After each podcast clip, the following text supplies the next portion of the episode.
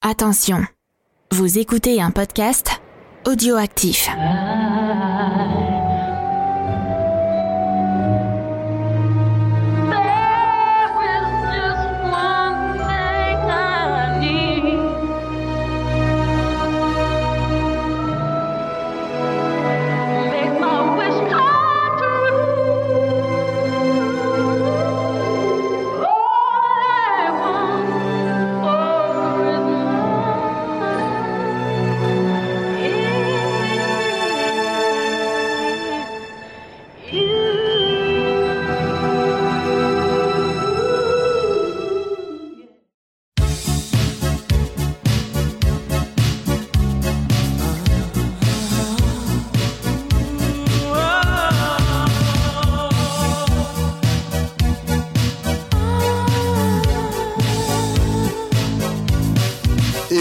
La saison des fêtes. On laisse derrière nous 2021 et on se prépare à démarrer une nouvelle année. Pour ça, Décennies vient vous apporter joie et bonne humeur. Et pour l'occasion, si moi, Spades, je serai votre hôte pour cette émission, je ne suis pas tout seul. Pour me rejoindre auprès de l'âtre, venus avec leurs plus beaux pulls mohair qui grattent, leur tasse de chocolat chaud avec des chamallows dedans, les chroniqueurs de Décennies sont là pour vous. Tout d'abord, il est l'esprit de Noël et pour une fois, il doit se comporter en saint. Je parle bien sûr de Nicolas. Comment vas-tu Nicolas? J'ai eu un peu peur sur la présentation, je sais pas si c'est moi ou Gizmo. Ben, je, je te remercie euh, de cet accueil euh, et je suis bien content de parler Noël euh, avec vous tous, les amis. Ok, ok. Et en fait, que serait Noël sans reine? Et pour le coup, je ne parle pas de Rudolph et son nez rouge, mais de la reine de la culture pop, made in audioactif, notre amie Faye. Comment vas-tu Faye? Salut, bah ça va, ça va. Je ne chanterai pas les It Go puisque tu as dit la reine. Voilà. Je vais vous épargner ça. Merci bien. C'est très bien, ouais. Merci de nous rejoindre, Faye. voilà.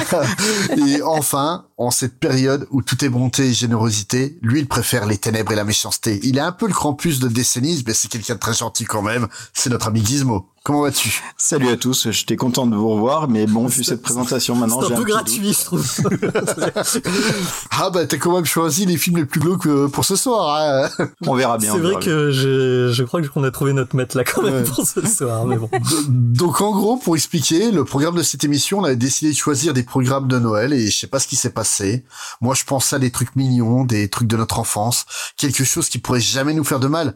Et vous là-dedans, ça fait boum quoi. Je sais pas ce qui vous est passé par la tête, mais vous avez sorti des trucs mais totalement improbables. Qu'est-ce qui vous s'est passé exactement? Bah, c'est vrai que euh, lors de la réunion de préparation, on, on avait tous un peu notre idée sur le assez assez fixe au final hein, sur le sur euh, ce qu'allait donner cette émission et apparemment il y a un moment donné où c'est parti en sucette, je ne sais pas quand.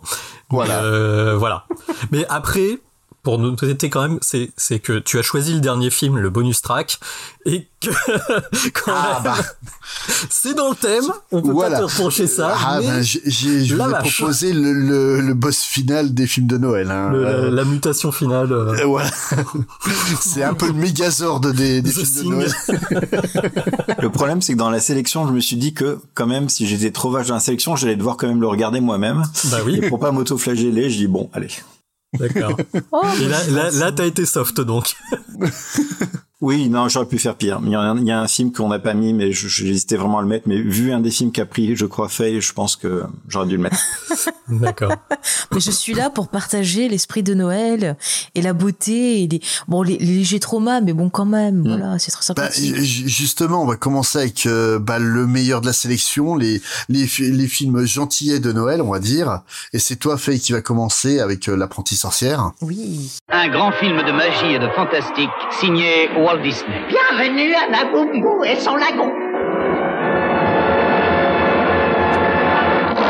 Seul Disney pouvait déjouer dans la bonne humeur les enchantements de l'apprenti sorcière. Je compte sur votre fair play.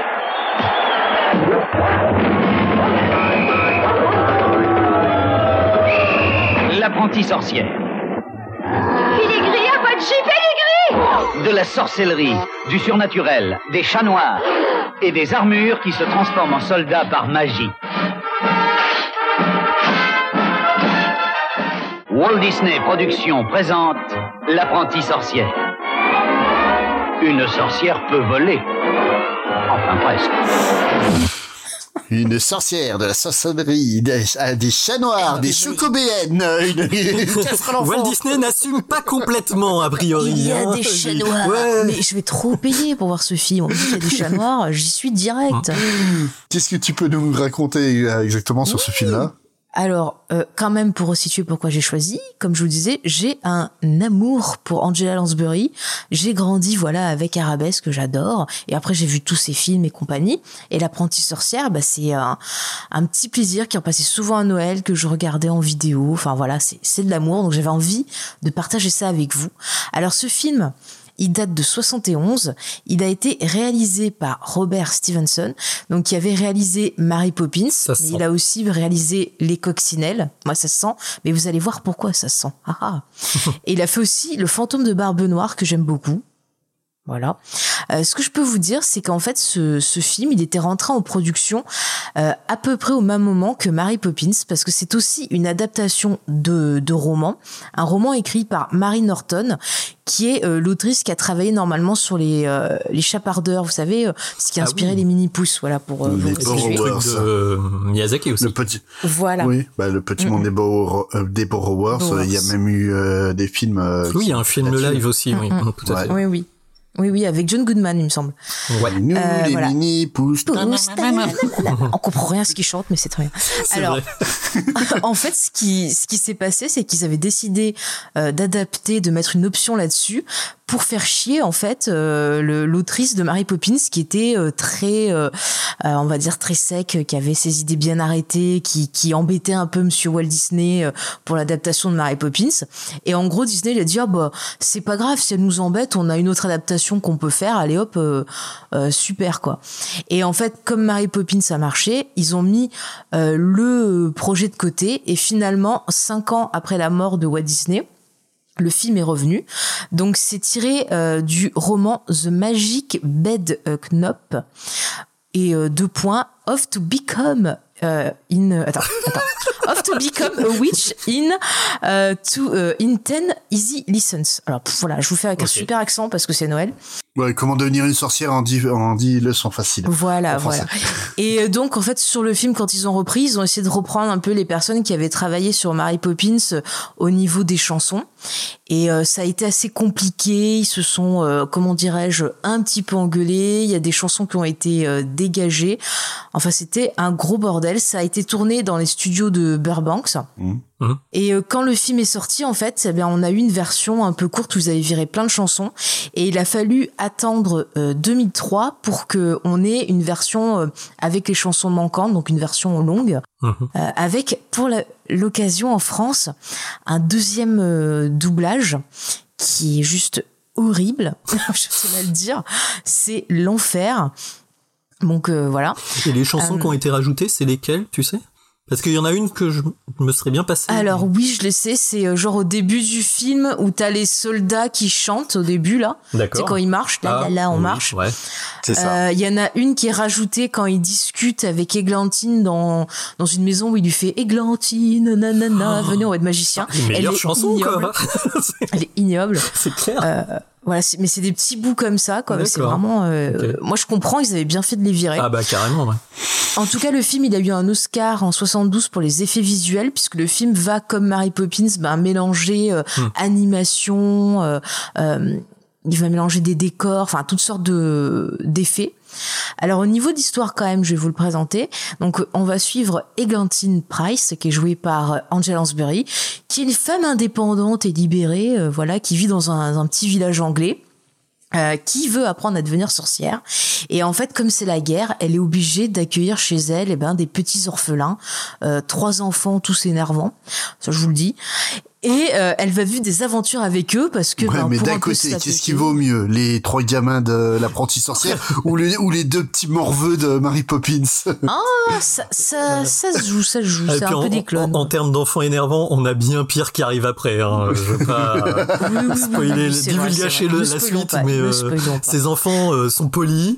C'est- c'est- bon, ils ont sont pas tous au top, mais euh, au moins. Ah, euh, le, le pire, c'est le dernier gamin. Je suis sûr qu'il a inspiré l'acteur qui joue Brian dans Dr. Queen. le, le tout petit là. Le tout petit, ouais. Ouais. Oh là là.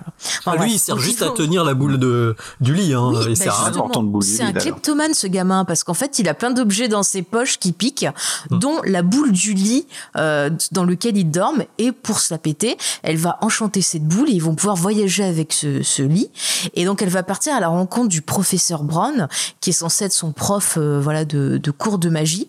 Donc lui il est joué par David Tomlinson qui était aussi dans Mary Poppins, il faisait Monsieur Banks. Et euh, bah, en fait ils vont partir après tout ce petit monde là à la recherche d'une formule spéciale qui permet de faire bouger les objets inanimés, ce qui est bien pratique parce que je vous rappelle c'est la guerre. Et donc quand c'est la guerre, qui sont les meilleurs méchants Les Allemands qui viennent nous embêter. Donc voilà, je, vous mets ça, placez ça dans un coin.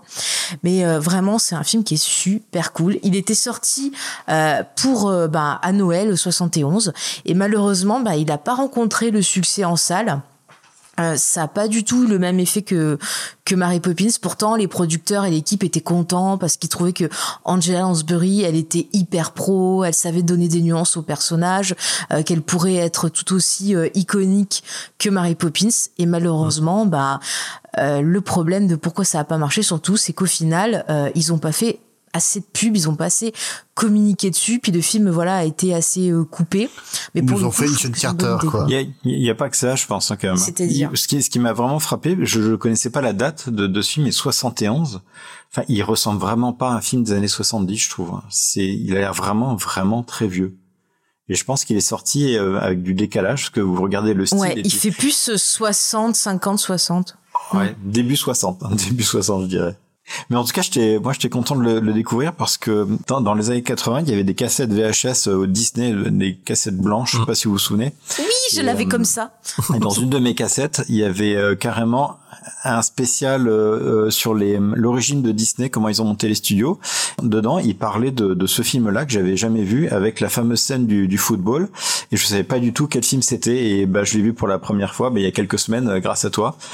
Donc, euh, bah, c'est bien. Au moins, je vois ce que c'est. Mais j'adore ce film. Ouais, non, non, la, la scène du, du football, ça a vraiment été le, le money shot de, de ce film-là, c'est- euh, super J'ai l'impression qu'ils l'ont réutilisé cette scène-là parce que, enfin, oui, qu'ils l'ont dû mettre dans une compilation de de films Disney parce que moi je l'avais jamais vu, le, l'apprentie Mhm. sorcière, pareil, et euh, la scène du football je l'avais déjà vue. Donc je pense qu'elle devait être sur Ah, une je- compile de Dès, films. dès qu'ils euh, peuvent, Ouais, mais je sais pas si tu avais ça. Moi, je me rappelle à l'école, des fois, on nous passait pareil des petits extraits de films Disney. Tout à fait. Et ouais. c'était dedans, justement. Et c'était des, Mhm. soit des cassettes, soit ils le projetaient euh, avec un truc. Et puis, euh, en, Mhm. en fait, ça passait aussi souvent dans les émissions euh, Disney à la télé, euh, genre Ouais. euh, Disney Para, Mhm. Disney Channel. Dans tous les génériques, en fait, que t'avais cet extrait. Ouais. partie. Ouais. Non, mais c'est vraiment en le fait, c'est le, hein. c'est le meilleur moment du film entre nous, mais. euh, Ah, mais moi ouais. j'aime tout, j'adore quand ils dansent dans l'eau. euh, euh, J'aime bien quand ils vont à l'espèce de marché où justement tu vois le melting pot, justement les cultures La qui pub pour euh, ouais la pub pour le- l'office de tourisme de Londres.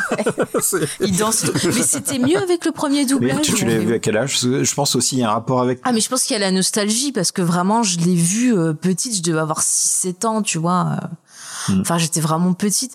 Mais je sais pas, j'adore. Puis en Ouais, le revoyant, j'ai pris du plaisir parce que je trouve que c'était super cool euh, de proposer un personnage justement comme le personnage joué par Angela Lansbury, tout comme euh, Mary Poppins, où c'était vraiment, ça me changeait, tu vois, des dessins animés avec les princesses Disney. Là t'avais quand même une meuf qui était vraiment dans la puissance, quoi, qui s'imposait. Enfin je trouve qu'elle est super cool et j'adore le personnage.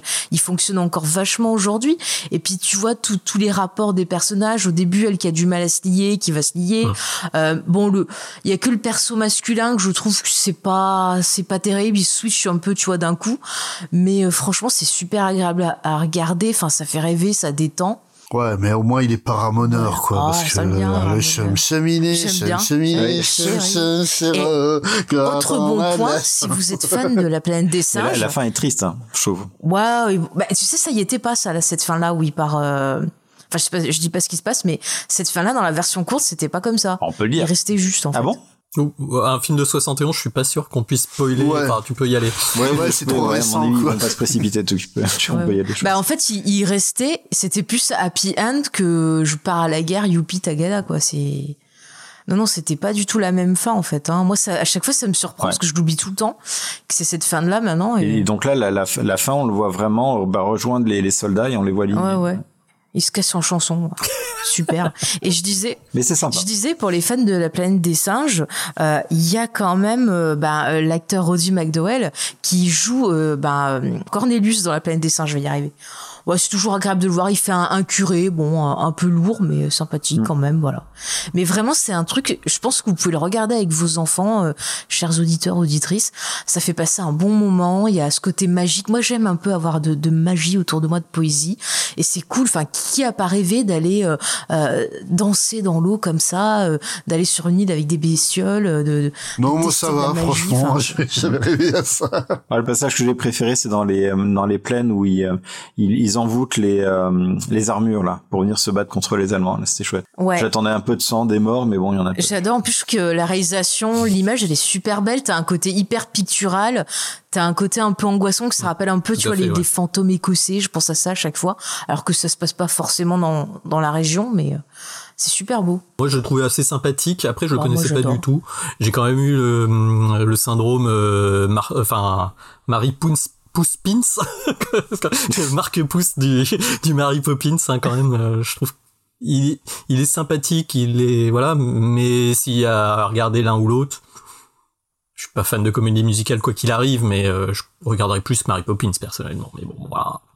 Bah, après, les chansons de Mary Poppins, Ah bah ouais, tu les retiens Le- mieux que... Au, au niveau du score, il y a pas photo. hein. Bah ouais, mais un film musical, faut quand même, si je prends des, des même Ouais, le ouais. Merlin l'Enchanteur et autres, les chansons, enfin, sont, ou le livre de la jungle, c'est super. Là, c'est vrai que les chansons, je les ai vues. Bon, c'est sympa, euh, mais il y a, il y a pas le truc qui te reste à la tête, quoi, dans- comme dans d'autres films. C'est, je pense que c'est ça un peu qu'il a. qu'il- Bah, je pense que c'est parce que les compositeurs, ils se sont faillités avec Disney, ils ont eu plus rien à foutre. C'est genre, allez, on finit ça et on se casse, quoi. Et, et même, t'as vraiment un sentiment de de version Wish de Mary Poppins quoi t'as l'impression que tout est revu à la baisse en termes de, de qualité la réalisation honnêtement est, est moins bonne elle est moins pointue que sur euh, Mary Poppins où t'as vraiment des séquences euh, Il y a certainement moins de sous euh, aussi. des hein. séquences ouais certainement le budget Oui, il y a moins de budget, ouais, ouais. en fait, je pense que le, euh, les années 70 euh, jusqu'au à la moitié des années 80, euh, Disney était quand même pas dans une période très. Ah bah, Bah, c'est les années tu vois noires, même un. Robin des Voilà, Bois, tu fais ouais. Ah, bon. j'aime bien Enfin, c'est un film que j'adore, mais euh, techniquement il est pas super quoi. Il est Ouais. assez moyen. Bah, tu le vois à Taram aussi. Taram ouais. Taram, t'as des moments qui sont beaux et des moments moins beaux. Mais il était toujours aux commandes de Disney à ce moment-là. Oui, pour Mary Poppins, oui. Mm. Ah, moi, ouais, mais il y a quand même euh, des moments où tu sens que les animations, les refs, enfin, le, il y a Mm. certains personnages qui sont moins soignés, tu vois. Il y a, il y a pas le, enfin, on peut dire ce qu'on veut de Disney, on peut critiquer tout ce qu'on veut, euh, les Disney classiques, mais on peut pas, on peut pas tacler la technique, quoi.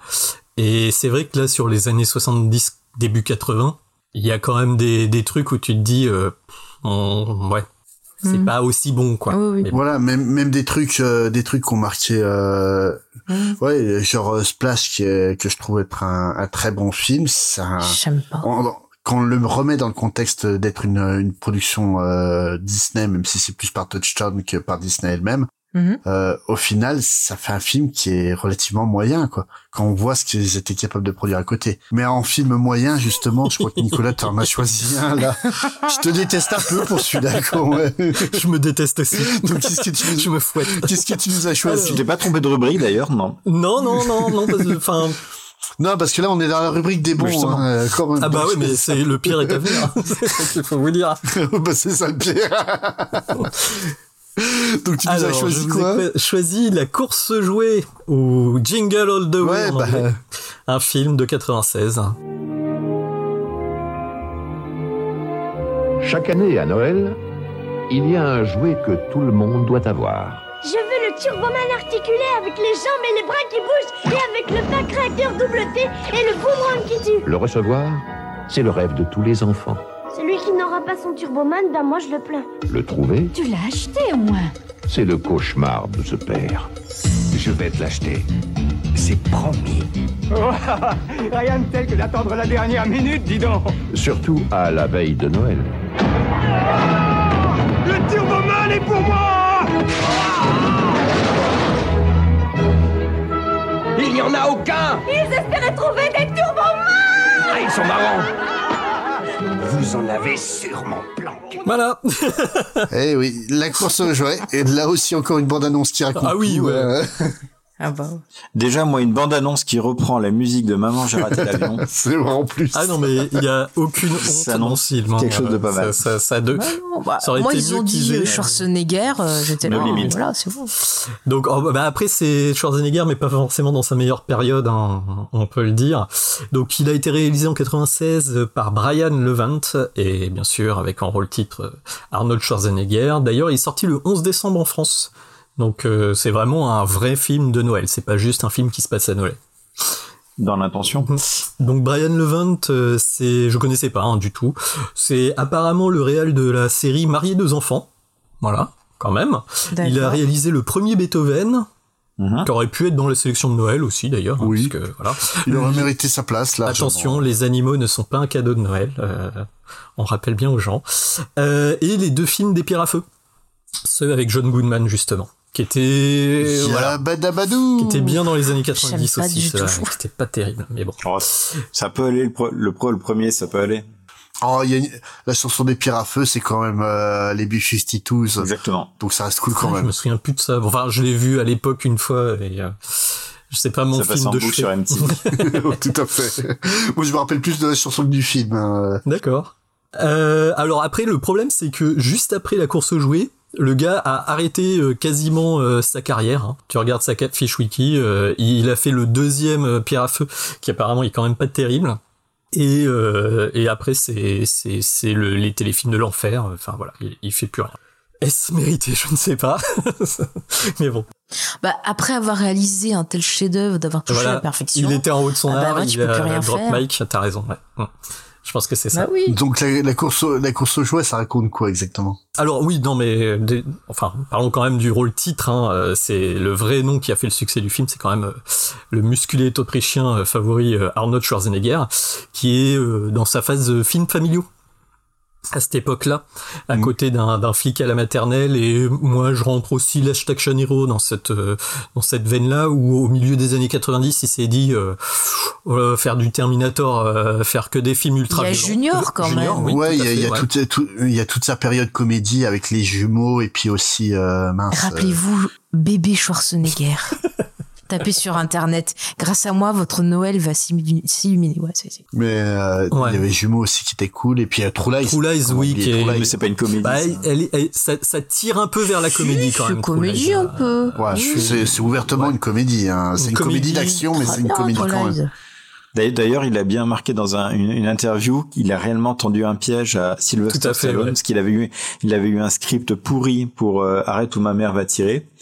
Euh, qui euh, et, et il avait proposé à Stallone aussi. Stallone a appelé Schwarzenegger en disant on te l'a proposé et Schwarzenegger était mort de rire. Il dit ouais ouais mais j'hésite vraiment, je crois que je vais le prendre. Et du coup Stallone a dit oui oui je prends le film et Schwarzenegger savait que ça allait être une, une dope pas possible. Il l'a raconté en live, c'était c'était Ouais, super. c'était. ouais. Mais ils se sont fait plein de blagues, c'est trop bien.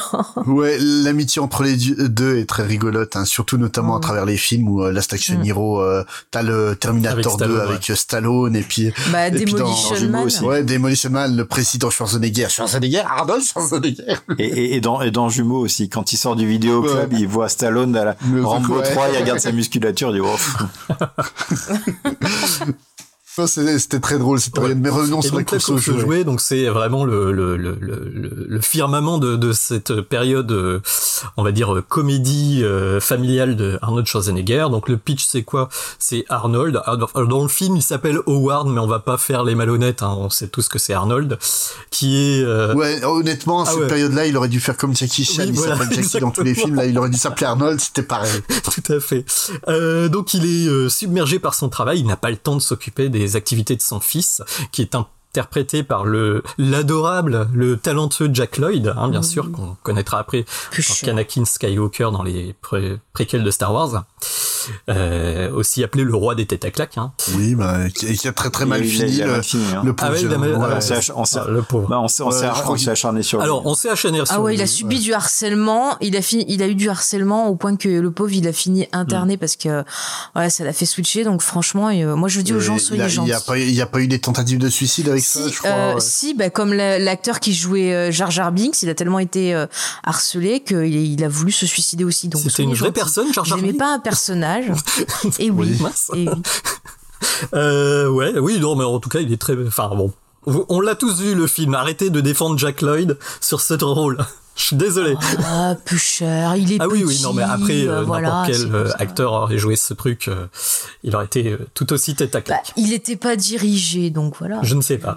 Euh, donc le, le gosse euh, en question va demander le jouet que tout le monde s'arrache, hein, Turboman, c'est une sorte de Power Ranger cheap, et du coup, euh, bah, il va il va passer commande auprès du, du Père Noël, et donc euh, Arnold va lui va passer tout le film euh, à passer un tas d'épreuves pour essayer de lui décrocher de ses âmes, gagner l'amour de son fils et regagner l'amour de sa femme d'ailleurs. Donc, euh, bah quand Tout ça avec un jouet de merde. avec un gros jouet de, oui. Bah, il avait qu'à demander une poupée Arnold. ah bah. Oui. Voilà. Ouais, Est-ce que Arnold. Schwarzenegger existe dans le monde de, de Turboman Je ne sais pas. Bref, donc le film il est euh, classé comédie, comédie de Noël, et clairement c'est une comédie, mais c'est une comédie extrêmement noire. Hein. Je sais pas ce que vous en avez pensé, mais euh, moi je me souviens qu'à l'époque, euh, bah, le film euh, j'ai complètement zappé. hein. En 1987, j'avais 18 ans, j'avais pas allé voir euh, cette horreur. Et en fait, je l'ai découvert via bah, la télévision, parce que c'est un film qui, à la fin des années 90, début 2000, il devait pas être trop cher pour les chaînes de télé, et du coup, ils nous le passaient en boucle au moment de Noël. hein. Et donc, la première fois que je l'ai vu, moi, j'avais avoir 20 ans. Et autant dire que j'étais un peu choqué par ce que proposé aux enfants de l'époque. Hein, euh, je- on peut le dire, hein, la morale est complètement dégueulasse, ultra consumériste. T'as littéralement des scènes de bagarre dans les magasins euh, comme au pire du Black Friday. Mm. Et d'ailleurs, je me sais pas, j'ai pas réussi à, à savoir si à l'époque ces scènes-là existaient déjà. Si, si. Oui, oui, oui, ça Non, mais en, hein. fait, Oh, voilà, oui. le, le film, euh, c'est comme tu dis, euh, la morale est dégueulasse, mais en fait, c'est pas la morale qui est dégueulasse, c'est qui, en fait, il y a une volonté de dénoncer aussi euh, le consumérisme voilà. ambiant Mm, mm. aux, aux États-Unis, puis en fait, la, la stupidité des acheteurs américains, quoi. Et euh, vraiment, ouais. Ouais, mais je sais pas si j'aurais fait comme ça, c'est bizarre quand même comme Ah, traitement. le traitement est... Ouais. À l'écran, c'est très bizarre. C'est complètement ban- bancal, mais c'est c'est les mêmes créateurs que, par exemple, Madame Doubtfire, Hum. qui est un, un excellent film. euh, même à, à côté de La course aux jouets, c'est même un chef-d'œuvre, hein, soyons honnêtes. Mais euh, Madame Doubtfire, en fait, euh, derrière les, sous le couvert de, de comédie, en fait, il y a un vrai fond euh, sur la, bah, en fait, sur euh, bah, les droits des, des pères, quoi. Et à côté de ça, bah, ce film-là essaye la même chose, mais le fait, mais tellement mal. Alors, tellement mal. Bon, alors déjà, euh, le phénomène hein, du jouet introuvable, c'est un truc qui existe vraiment. Hein. Moi, je, je l'ai vécu personnellement d'ailleurs. euh, La parce que- PS5. là. Non, je, vends- je vends- j'étais vendeur de jeux vidéo au moment de la Wii. Ah oui, c'est pas mal. Tu sais, quand elle était en, en rupture de stock en octobre. Ouais, bah comme la comme la PS5 depuis la sortie. Tout à fait. Ouais, c'était. Oui, c'est vrai que. Mais au, au moins la Wii, on pouvait penser qu'on pouvait en trouver en magasin à l'époque. Ouais, la ouais. PS5, euh, non, ça, ça n'existe pas en magasin. Euh, c'est ce qui ce qui m'a choqué en tant qu'adulte en le revoyant là pour l'émission, c'est qu'on a un mec en fait euh, qui est en pleine crise de charge mentale. Ouais. Euh, il a, euh, il doit gérer sa boîte et ça a l'air d'être un peu chaud quand même. Euh, son fils, il est euh, complètement euh, en, en, en toute puissance. Hein. Clairement, euh, c'est lui le chef de la maison. euh, faut faire exactement ce qu'on lui dit, sinon il pique une crise. Sa femme. On peut dire qu'elle est légèrement passive-agressive quand même, petit peu, ouais. en lui rappelant à chaque euh, seconde qu'il est un mauvais père, et du coup, euh, qu'il l'enfonce à la moindre erreur. Et en fait, ce que j'ai trouvé intéressant en fait dans ce film là c'est que ils ont pris un acteur qui est euh, censé être un mec indestructible euh, parce que c'est Arnold et que c'est euh, l'archétype du mal alpha euh, des années 80 et 90 et euh, en fait euh, juste tu changes la musique du film et t'as ta chute libre quoi hein. le, le type euh, pète un câble tabasse des gens dans les magasins euh, enfin c'est c'est quand ça va quand même vraiment très loin. Oui et surtout il va passer Noël en cellule quoi. C'est ça. Ah mais, ah mais dans, dans un moindre monde réaliste, euh, il est mort. En fait. Tout ça se passe bah. dans sa tête et il est dans le coma après une crise cardiaque. euh. voilà quoi. Non mais c'est triste parce que le personnage de d'Arnold, enfin, je l'appelle Arnold, euh, bah C'est pas Arnold. un mauvais père, c'est pas un mauvais père, c'est juste qu'il est très mal organisé. Sincèrement, je préférerais donner mes gosses à Arnold que euh, à Robbie Williams dans euh, Mrs. Doubtfire, qu'il a vraiment des gros problèmes. Enfin, je le trouve puis, très dérangeant. moi, je te dis, il est pas du tout désorganisé. C'est-à-dire que sa femme l'aide pas du tout.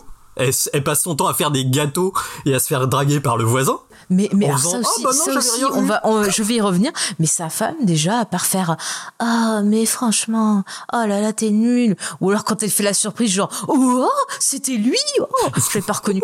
Bon, voilà, mais elle fait rien. Et puis alors, le truc qui me tue, c'est la scène quand elle dit, t'as acheté le jouet et qu'elle se baisse en avant, mais on voit trop que genre c'est pour préparer le plan, ça fait pas du tout naturel, c'est genre plan de bande-annonce, c'est ridicule. Oui, Sa oui. femme, elle est pas du tout Ah ouais. crédible à aucun moment. Et alors, pour revenir sur le voisin, c'est hyper dérangeant. Pourquoi il lui met pas son poing dans la figure d'entrée? Le gars, euh, on dirait Flanders. Et puis toutes les cinq minutes, il est là, il drague la mère, il essaie de prendre sa place et tout. Mais reste chez toi, gars. Qu'est-ce que tu t'incrustes? Soyons honnêtes, un mec qui ressemble à Flanders, qui va draguer la femme de Schwarzenegger, c'est un suicidaire. Exactement. Par contre, il y a des trucs que vous avez pas listés, c'est les acteurs, parce qu'il y, a- il y a quand même des scènes sympas dedans avec euh, Jim Bellucci, euh, qui est déguisé en Père Noël. euh, une des rares scènes qui est à peu près marrante euh, au premier ont tourné ensemble dans Red Heat. Euh, comment il s'appelle en français? Double détente?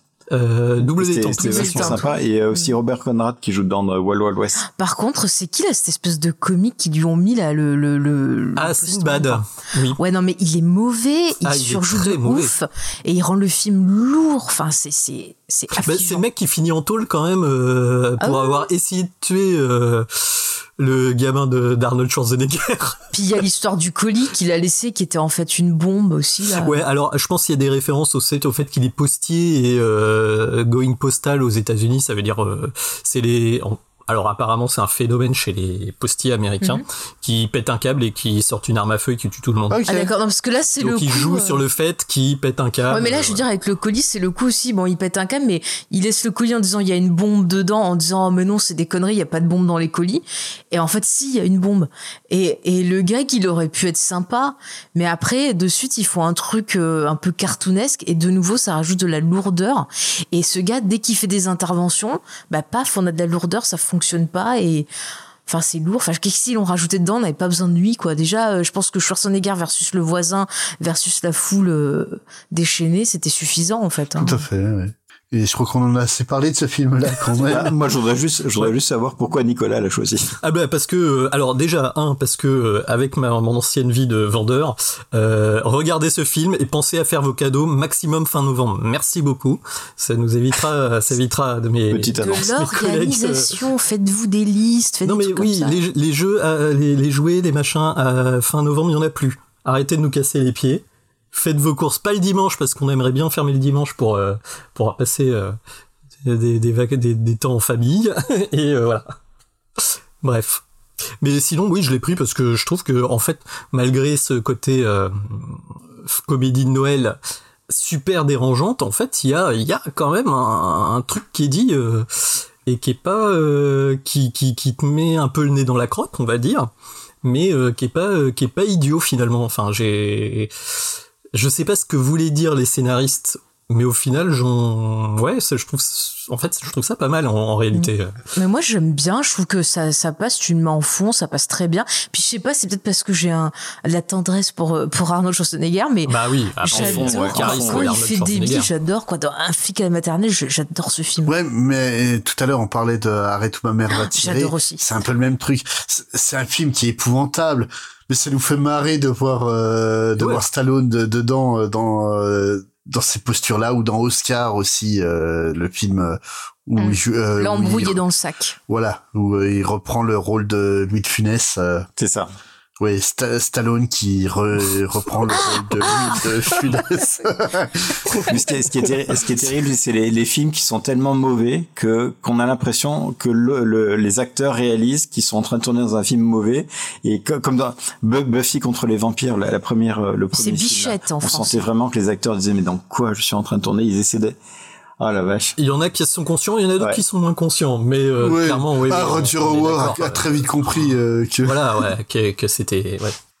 Mais là, on va partir peut-être, euh, bah, pour moi, le, vers le meilleur film de la sélection. euh, Ah, je pense, j'espère. des bons Noël. Donc c'est toi, Gizmo, qui nous a amené ça. Heureusement, je te Donc remercie. moi, mon film, c'est euh, Fantôme en fête. Fantôme en fête, Scrooge en, en anglais, qui date de 1988 et qui est réalisé par Richard Donner. Donc Richard Donner, on a fait une, un podcast sur Superman, donc euh, Voilà. le réalisateur de, de Superman, et, euh, et un touche à tout, euh, puisque il a, il a quand même fait du Superman, il a fait du violent policier avec euh, l'arme fatale, les Goonies, Lady Hawk, donc euh, et là il s'attaque la à la malédiction, comédie, euh, euh, la malédiction. oui. et la malédiction, oui, film d'horreur, effectivement. Mais on va s'écouter la bande-annonce euh, déjà. Exactement. 7 o'clock, Psycho sees Santa's workshop, and only Lee Majors can stop them. In the night the reindeer died. Frank Cross is more than the youngest network president in television history. Call security. Have them change his locks and toss him out of the building. Oh, he's fired? It's Christmas. Thank you. Call the county. Stop his bonus. Oh, watch out. Ah! He's a thoughtful boss, Thanks, boys. Get the nurse. a generous brother, What did he give you last year? Uh, I don't remember. A shower curtain. Ma'am, I think you dropped something here. and a true humanitarian. I can't get the antlers glued onto this little guy. We've tried crazy glue. Have you tried staples? But his life is about to change. That was a good one. You are going to be visited by three ghosts tomorrow at noon. Bill Murray, Karen Allen, It sounded like you'd seen a ghost. A ghost? this holiday season. See Bill Murray get Scrooged. Voilà le film. Euh, par contre, je viens de réaliser avec la musique. Alors déjà, c'est pas de la triche, il y a la musique de Maman j'ai raté Mais l'avion c'est dedans, mais il est Casse-Noisette. sorti avant le film, donc je tiens à dire que c'est Non, mais pas- c'est Casse-Noisette, hein, c'est pas euh, de base. Ouais. Oui, et puis surtout, mais t'as t'as t'as quand même euh, Danny Elfman qui fait la musique de ton film. Et dans la bande-annonce, Mhm. on met pas une note? Là, tu mets un truc libre de droit. Enfin, C'est ça. Il avait peut-être pas fini sa bande, je ne sais pas. Et, et par contre, dans la bande-annonce, vous avez la, la musique des Goonies. Oui, en Aussi, plus, ouais, ouais. à la fin. Deuxième partie. Mais bon, Mais- je suis choqué. Bah, Danny, Danny Elfman, à l'époque, était pas encore euh, la légende qu'il est devenu par la suite. hein. Euh, bah, ça date de quand de Fantôme en fait euh? Il date de 1988. Ah ouais, il avait fait Ouais, c'était les débuts, déjà, ouais. c'était les débuts. Euh, ouais, en, en fait, je, je crois qu'il y avait Mad Movies qui était sorti et je voyais dans le même magazine euh, Fantôme en fête et euh, merde Beetlejuice. Ah oui, Mm. ouais, il commençait déjà Ah, à ouais, être c'est un peu- possible. Ça doit être la même période. Hmm. Donc ce film il a été réalisé par euh, Richard Donner. C'était un, un break entre l'arme fatale 1 et l'arme fatale 2. Donc entre deux tueries, il s'est dit je vais faire un truc de Noël pour me racheter. et euh, ce film c'est l'adaptation, alors une des innombrables, innombrables adaptations d'un chant de Noël. Euh, donc euh, vous avez euh, vous avez absolument tous les films possibles imaginables entre l'animation euh, en image synthèse, les dessins animés, vous Les avez plein de téléfilms, Toutes les- pas trop mal. Toutes les séries. Mm, mm. Voilà, donc il y, en a, il y en a un gros paquet. Je crois qu'il y a les Muppets aussi. Oui, Ouais. bien Ils sûr. sont sortis là-dessus. Ouais. Oui, puis euh, ils reprennent le concept euh, à peu près euh, tous les trois quatre fois par an. Euh, je me rappelle d'un film avec euh, Matthew McConaughey où il était euh, euh, visité par euh, ses ex petites amies euh, comme ça sur le même le même Fantôme de esprit. mes ex, c'est ça? Euh, Ouais, hanté c'est par ça, mes ex. crois. Ah, Ça ouais, doit, ça doit être un Ah, faudrait que je vois. Je c'est- me temps passé. Hein. Ouais, franchement, Et- c'est et c'est ça- en- c'est assez ras plafond. Rien que le quoi. titre. euh, Pas terrible. Ouais. Mais euh, voilà, c'est le- un conte de Noël de Dickens, c'est tellement, tellement exploité. Bon, cela dit, c'est top, hein, mais euh, bon. C'est vrai Oui, l'histoire est c'est vachement bien. hein. L'idée est Moi, très bonne. Mais c'est est que c'est quoi l'idée exactement euh, pour nos auditeurs? Alors l'idée, c'est vraiment une, une soirée de, de, de rédemption où il y a forcément dans toutes ces adaptations quelqu'un de très méchant qui a bien sûr contre l'esprit de Noël, qui exploite les gens, qui est aigri, euh, avare, riche. Et, euh, et du coup, euh, étant donné qu'il est en train de prendre un mauvais tournant dans sa vie et qu'il risque d'avoir la damnation, euh, il va être visité par, euh, par trois fantômes. Le fantôme des Noëls passés, le fantôme du Noël présent et le fantôme de Noël euh, futur. Et donc, il, il va lui faire redécouvrir sa vie, pourquoi est-ce qu'il en est arrivé là. Et à la fin, le but, c'est qu'il revienne tout gentil et qu'il euh, se rachète auprès des personnes qu'il a maltraitées tout au début de l'histoire et qu'ils fassent tous un, un superbe Noël. Donc, c'est la, la, grande, la grande histoire de Noël de, de la rédemption. Ça, c'est le thème du, du livre et c'est aussi le thème de, de ce film-là. Voilà, et puis c'est cette histoire qui a donné le nom de en anglais à Picsou. On est le Scrooge. Ouais. Le, le nom de dans le dans le livre c'est Ebenezer Ch- Scrooge voilà. et donc du coup ils ont ils ont changé pour faire un, un adjectif. Et alors le cast, on a euh, Bill Murray. Euh, Bill Murray donc SOS fantôme et, euh, et un jour sans fin que tout le monde connaît. Nous avons aussi Karen Allen qui est euh, qui jouait dans Indiana Jones 1 Marion et un autre. Indiana Jones que je ne vais pas citer. Euh, qui n'existe pas. Euh, nous avons aussi Robert Mitchum, donc le, la grande star des, des années 50, des westerns et le superbe film Cape Fear. euh, qui est qui est qui est génial. Nous avons John Glover aussi qui jouait euh, le la copie de Donald Trump dans Gremlins numéro 2. Ah oui, oui, tout à fait, oui. Et ensuite, pour euh, les grands, euh, les grandes personnes cultivées comme moi qui adorent les films intellectuels, nous avons aussi un acteur qui s'appelle Bob Cat qui joue dans les Police Academy. Oui, Bob Kate Galway, qui est, qui est aussi Ouais, un, qui- un réalisateur aussi qui fait quelques films. Oui, il réalise pas Et mal. il fait quel rôle Qui- Dans Police Academy. Enfin, non, dans le Scrooge. film. Dans Scrooge, il joue un des employés, enfin du comité de direction de, de Bill Murray et qui qu'il vire dès le début. Et qui, Celui qui pète vraiment devient- un, un câble. Enfin, je, je sais pas s'il devient alcoolique parce qu'à chaque fois qu'il essaie de boire, sa bouteille est cassée. Donc je sais pas au final s'il est beurré ou fatigué. Mais et puis euh, dans les Police Academy, il joue le rôle de Z, le chef de gang. euh, Celui de- qui le qui Alors, on est super contents. J'aime bien le perso. Voilà. Peut-être bizarre. Ouais, qui est, qui est le l'antagoniste Un dans motard, le 2, je crois. puis ouais, c'est C'est un c'est ça, motard, c'est un chef de gang euh, de de biker euh, dans le 2 C'est ça. qui devient en fait policier à partir du 3 ou 4 euh, Du 3, il- je crois. ouais. Non, assez fun. Mais Et, par euh, contre, tu me déçois, hein, beaucoup. Tu nous as pas fait le, euh, tu nous as pas fait euh, le point Carpenter euh, quand même avec Karen Allen. C'était facile. Pourquoi? Starman? Bah oui. Ah oui, ouais, ouais, ouais, c'est un Carpenter mineur. mineur. Mais euh, John Carpenter, je te le réserve pour un autre Ah, film. ok. Je- Ah, je tu voulais pas le dire tout de suite. Je le pense que je sais lequel. Et euh, alors l'histoire, bon, c'est l'histoire est assez particulière parce qu'en fait, ils nous font euh, Scrooge, enfin ils nous font un chant de Noël à l'intérieur d'un chant de Noël, ce qui fait que, en fait, il, euh, Frank Ross, donc joué par Bill Murray, est un directeur de, il a un patron sur lui, mais directeur des programmes d'une d'une chaîne télé et donc euh, totalement impitoyable, sans cœur, etc., qui terrorise son, son, son comité de direction. Et euh, comme il en a rien à faire de Noël et des gens, il a imposé de faire euh, la mise en scène théâtrale du chant de Noël de, de Dickens. Donc c'est pour ça qu'apparemment, enfin ça va pas un mystère pour lui les trois fantômes. Euh, le soir du réveillon, donc en live à la télé, donc ce qui fait que toute l'équipe de production plus les acteurs ne peuvent pas euh, passer Noël avec leur famille parce qu'il les impose d'être en live devant la télé. Et donc euh, du coup, comme il est totalement insupportable, qui vire d'ailleurs euh, Bobcat au début du, du, du film, il va se faire visiter par les trois fantômes et c'est son son ancien boss qui vient lui prévenir que qu'il est en train de faire des conneries et que les trois fantômes vont arriver. Donc ça c'est le pitch euh, le pitch du film. Et euh, au niveau de la production, juste quelques anecdotes.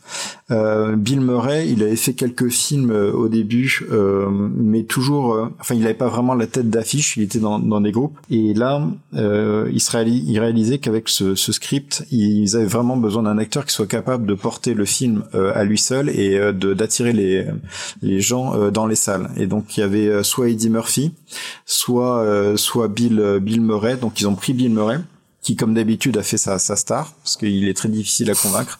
Il y a, dans la plupart des films de Bill Murray, de toute façon, euh, avant que le film commence, ne serait une semaine, le réalisateur ne sait toujours pas si Bill Murray va se pointer ou pas. C'est son, son habitude. C'est la une petite petite piqûre de suspense. C'est ce qui s'est passé avec Ghostbusters 2. Il est arrivé trois jours avant le tournage et ils avaient un doute jusqu'à la dernière minute. Et euh, donc là, il se pointe et euh, il y a eu deux, deux affrontements de personnalités qui sont venus, puisque Bill Murray avait sa conception et il se trouve que Richard Donner, on l'avait vu pour Superman, c'est un, réalisateur qui est extrêmement méticuleux. Il veut absolument que tout soit millimétré, storyboardé et fasse comme ça.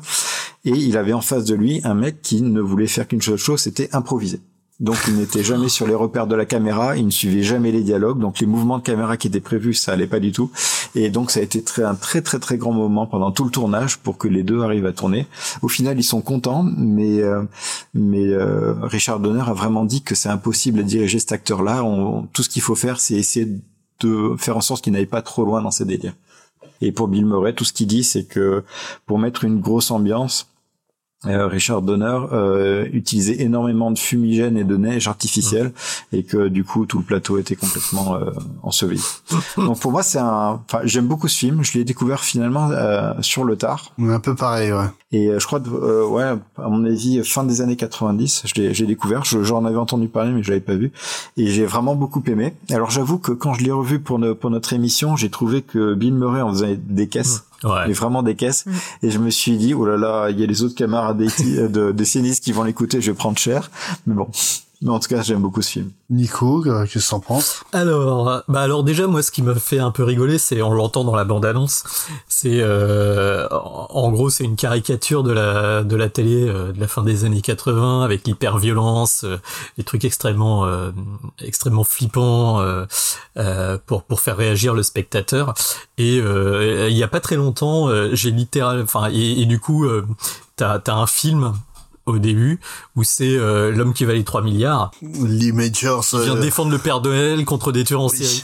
enfin des tueurs, euh, enfin bon des tueurs quoi. Et, euh, et, et c'est marrant en plus parce que donc c'est Richard Donner qui a fait le film.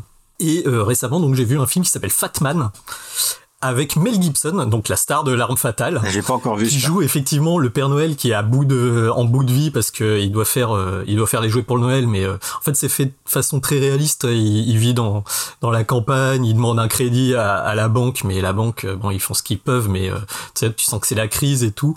Et du coup, il y a un gamin euh, pourri gâté qui a qui est, qui, est, qui est- qui est insupportable, donc il a reçu un bout de charbon, et du coup il paye un tueur à gage pour tuer le Père Noël. Et du coup c'est un film d'action où euh, Mel Gibson se bat contre des, des, tueurs- euh, à gages. euh, Enfin voilà, quoi, c'est c'est assez drôle. En fait, c'est l'é- l'équivalent du début de film, mais en vrai, quoi. Voilà, exactement. C'est c'est comme les bandes annonces de Tarantino avec avec Machete, et puis après ils font le film, quoi. Tu fais mais qu'est-ce que c'est que ce délire, quoi. Bref.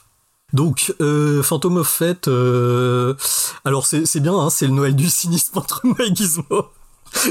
C'est- C'est sympa. C'est- Il y a que Fake à l'esprit de Noël en fait, euh, j'ai l'impression. Euh, comme je disais au début, la musique d'Elf- d'Elfman, euh, bon, il y a rien à dire, hein, elle est, elle est parfaite. Hein, euh, c'est un peu le le le king des films de Noël avec Batman Returns et l'étrange Noël de Monsieur Jack. Hein. Il y a Bill Murray qui fait du Bill Murray, c'est-à-dire que bah, il cabotine, mais c'est Bill Murray, quoi. il, il, il fait Bill Murray, Voilà. quoi. C'est-à-dire qu'il il fait, il c'est pas du tout un rôle de composition, un peu, il fait un peu le même personnage qu'il va faire après dans Un jour Ouais. sans fin. Je trouve qu'il est quand même un chouïa moins bon que d'un jour, de- dans Un jour sans fin. Dans la transition, en fait, vraiment, euh, il passe du mec extrêmement cynique à un mec, euh, c'est, c'est, c'est, il aime Noël, il interrompt son émission, il fout sa carrière en l'air juste pour l'esprit de Noël. Alors que dans Un jour sans fin, on va dire que la, la courbe est un peu moins forte et du coup plus crédible pour moi. Et du coup, ouais, c'est vrai que euh, le film en lui-même est, vraiment pas mal. T'as des effets visuels qui sont euh, assez, euh, on va dire assez extrêmes. Il y a, le fantôme des Noëls passés. c'est pas un gentil fantôme, hein, c'est le fantôme bien méchant, bien bien catavérique. Donc ça, j'ai trouvé ça assez intéressant. Après, moi, ce qui m'a un peu gêné, c'est le, le, le rythme, le scénario. On a l'impression que ça a été écrit en- pendant la production. Enfin, c'est assez bizarre. Je trouve que le rythme n'était pas pas parfait, pas bon, pas. euh, alors que euh, Scrooge, c'est quand même un truc qui est, qui est assez rythmé en fait. Hein. Il y a ces trois parties, elles sont bien identifiées. Après, si comme Gizmo dit, euh, Murray s'amusait à pourrir toute la production, euh, d'un côté, ça explique aussi les problèmes de rythme. C'est possible. En fait, j'ai- j'ai j'ai vu les euh, des, des, des textes sur la production du film après avoir vu le film, mais quand je regardais regardais le film, je voyais Murray en train d'hurler à chaque fois quand il rentre dans un magasin, quand il va dans le décor, et je me suis dit mais Richard Donner voulait vraiment faire un truc comme ça, et en fait non. non ouais, il y a Murray. possibilité qu'il y ait eu euh, un petit problème qui a pas été euh, récupéré au montage, on va dire. Mais il faudra faire un montage, il faudra faire un montage de Murray qui rentre dans les magasins en gueulant face à Schwarzenegger aussi. c'est ça. Faye, qu'est-ce que t'en as pensé de ce film-là? Euh, alors, je l'avais découvert euh, ado quand c'était passé sur Canal+, et déjà à l'époque j'avais détesté. Je l'ai revu pour l'émission et j'ai détesté au point même que j'avais oublié qu'on allait en parler, tu vois. non, Donc, la elle sait même plus pourquoi. Syndrome post-traumatique. Ah ouais. C'est ça. Non, mais il est long, il est lourd ce film, j'en pouvais plus. Bill Murray, d'habitude j'aime bien, mais là il m'a saoulé, j'aurais mis des gifles. Je n'en pouvais plus, mais vraiment. Déjà en plus cette histoire de base, euh, elle me sort par les, voilà, de partout. On l'a beaucoup entendu, hein, clairement. Euh, voilà, mais alors là, j'ai trouvé qu'il était, mais ah non, mais c'est c'est pas possible, c'est pas possible. J'ai envie de tuer moi-même le personnage. J'ai même pas envie qu'il aille mieux. Enfin vraiment, je suis désolée, hein, je je veux pas casser l'ambiance, mais j'ai vraiment détesté le film. Pour moi, il y a rien qui va. Euh, et euh, en entendant, bah voilà, les histoires de production, je comprends mieux. Euh, pourquoi? Ben je ça va ça marche pas du tout et vraiment j'ai l'impression que tout le monde est saoulé par Bill Murray dans le film donc voilà, donc ça marche pas du tout. C'est, je, je vais pas recommander cette adaptation là. D'accord, mais bon, là, ce qu'il faut se dire, c'était qu'on était quand même dans la catégorie des, des Bon bons film. films. Là, on part quand même pour une autre catégorie. Puis c'est toi qui vas ouvrir le bal, euh, Faye. Oui, d'ailleurs, parlons de ton film. hein. Et pourquoi? Tu mets une bande annonce d'abord Bon, bah si tu veux, en fait, Ouais. bande annonce, non, c'est carrément le générique. euh, Ah bah parfait. Ah non. Voilà. si, si. Comme vous, comme vous voulez pas chanter avec moi. Ouais, ouais, parce que pour la petite histoire, Gizmo voulait qu'on fasse le générique en, en karaoké, hein. Mais il y aura pas la peine, c'est assez insupportable comme ça. J'ai j'ai refusé avant d'entendre la chanson et j'ai bien fait. Ah non, ça aurait été drôle. Non. En plus, ça reste dans la tête. hein. C'est vrai. en plus. C'est la chose qui me en film, c'est la chanson. Le secret des Sélénis. Mon dieu.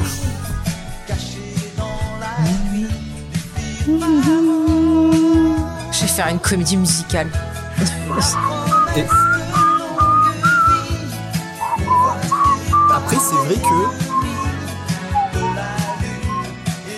Je sais plus de quel générique tu parlais, les mini-pouces. Et là, au moins, on comprend ce qu'ils disent. Il y a une épouse aussi. On comprend rien à ce qu'il raconte. Non, si, c'est.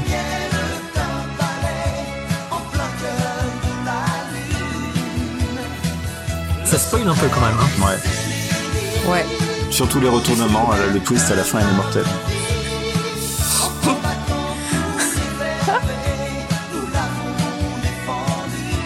Alors, j'ai pas compris. En combattant tous les VRP, on dirait qu'il dit. Genre, il y a des VRP qui viennent sur la Lune, je ne sais pas. Sans doute. Sans doute. sans Voilà. doute. Vous, les auditeurs, vous avez entendu la chanson là? C'est bon, vous avez vu le film. Pas, pas la Oui. peine de vous Restez infliger. au générique, vous le trouvez sur YouTube faut- gratuitement. Il On est faut payé très cher regarder. pour faire ce genre de choses. Ne faites Mais pas non, ça il faut regarder. Ouais. Écoutez, j'ai une deuxième passion dans la vie après Angela Lansbury, c'est de faire découvrir ce film pour que les gens euh, partagent ce que j'ai vécu toute cette enfance. Pour la petite histoire, j'ai voulu, j'ai pas voulu être vache avec mes collègues de décennies parce que je voulais prendre à la base l'oiseau et le roi, que je trouve insupportable. Le, le roi et l'oiseau. Mais eh ben, je crois qu'elle a trouvé, Elle a trouvé pire, quand même. Donc je regrette. Je Ça aurait regrette. fait, ça aurait fait euh, comment doublon. Moi, non. Très, très bien. Mais je vais vous en parler de ce, Magnifique. ce magnifique dessin animé. On est avec toi. Ah, c'est, c'est, c'est, c'est de la poésie à l'état pur. Alors, c'est un film. N'en fais pas trop. C'est un film qu'on doit à un certain Jean Image. Alors, je vais vous en parler. Jean Image, son vrai nom, c'est Émeric André Hajdu. Euh, il est né en Hongrie. Alors, euh, il a commencé à faire de l'animation dans les années 40 en adaptant des fables de La Fontaine. Et puis, euh, dans les années 50, il a un peu bossé euh, sur Disney. Il a fait, par exemple, je crois que c'est des courts-métrages comme Jeannot l'Intrépide Ah, je comprends. Ah, je ou comprends. Bonjour Paris. Je pense que Walt est venu directement chez lui pour le virer à Ah, a coup de pompe. Comme Qu'est-ce qui Burton. se passe Mais quand même, il a participé à la création de quelque chose d'important, puisqu'en 59, Ah. il a participé à la création du Festival d'animation d'Annecy. Donc une bonne chose qu'on lui doit. Euh, en 79, il a fait une première adaptation des aventures du baron euh, de Munchausen, dont Le secret des Sénites et la suite. Et ensuite, euh, il a fait des séries comme Piccolo et Piccolette. Je ne connais pas. Suite à une nuit arrosée. Ça donne envie. Eh, hein Ah, ça, donne envie. Hein.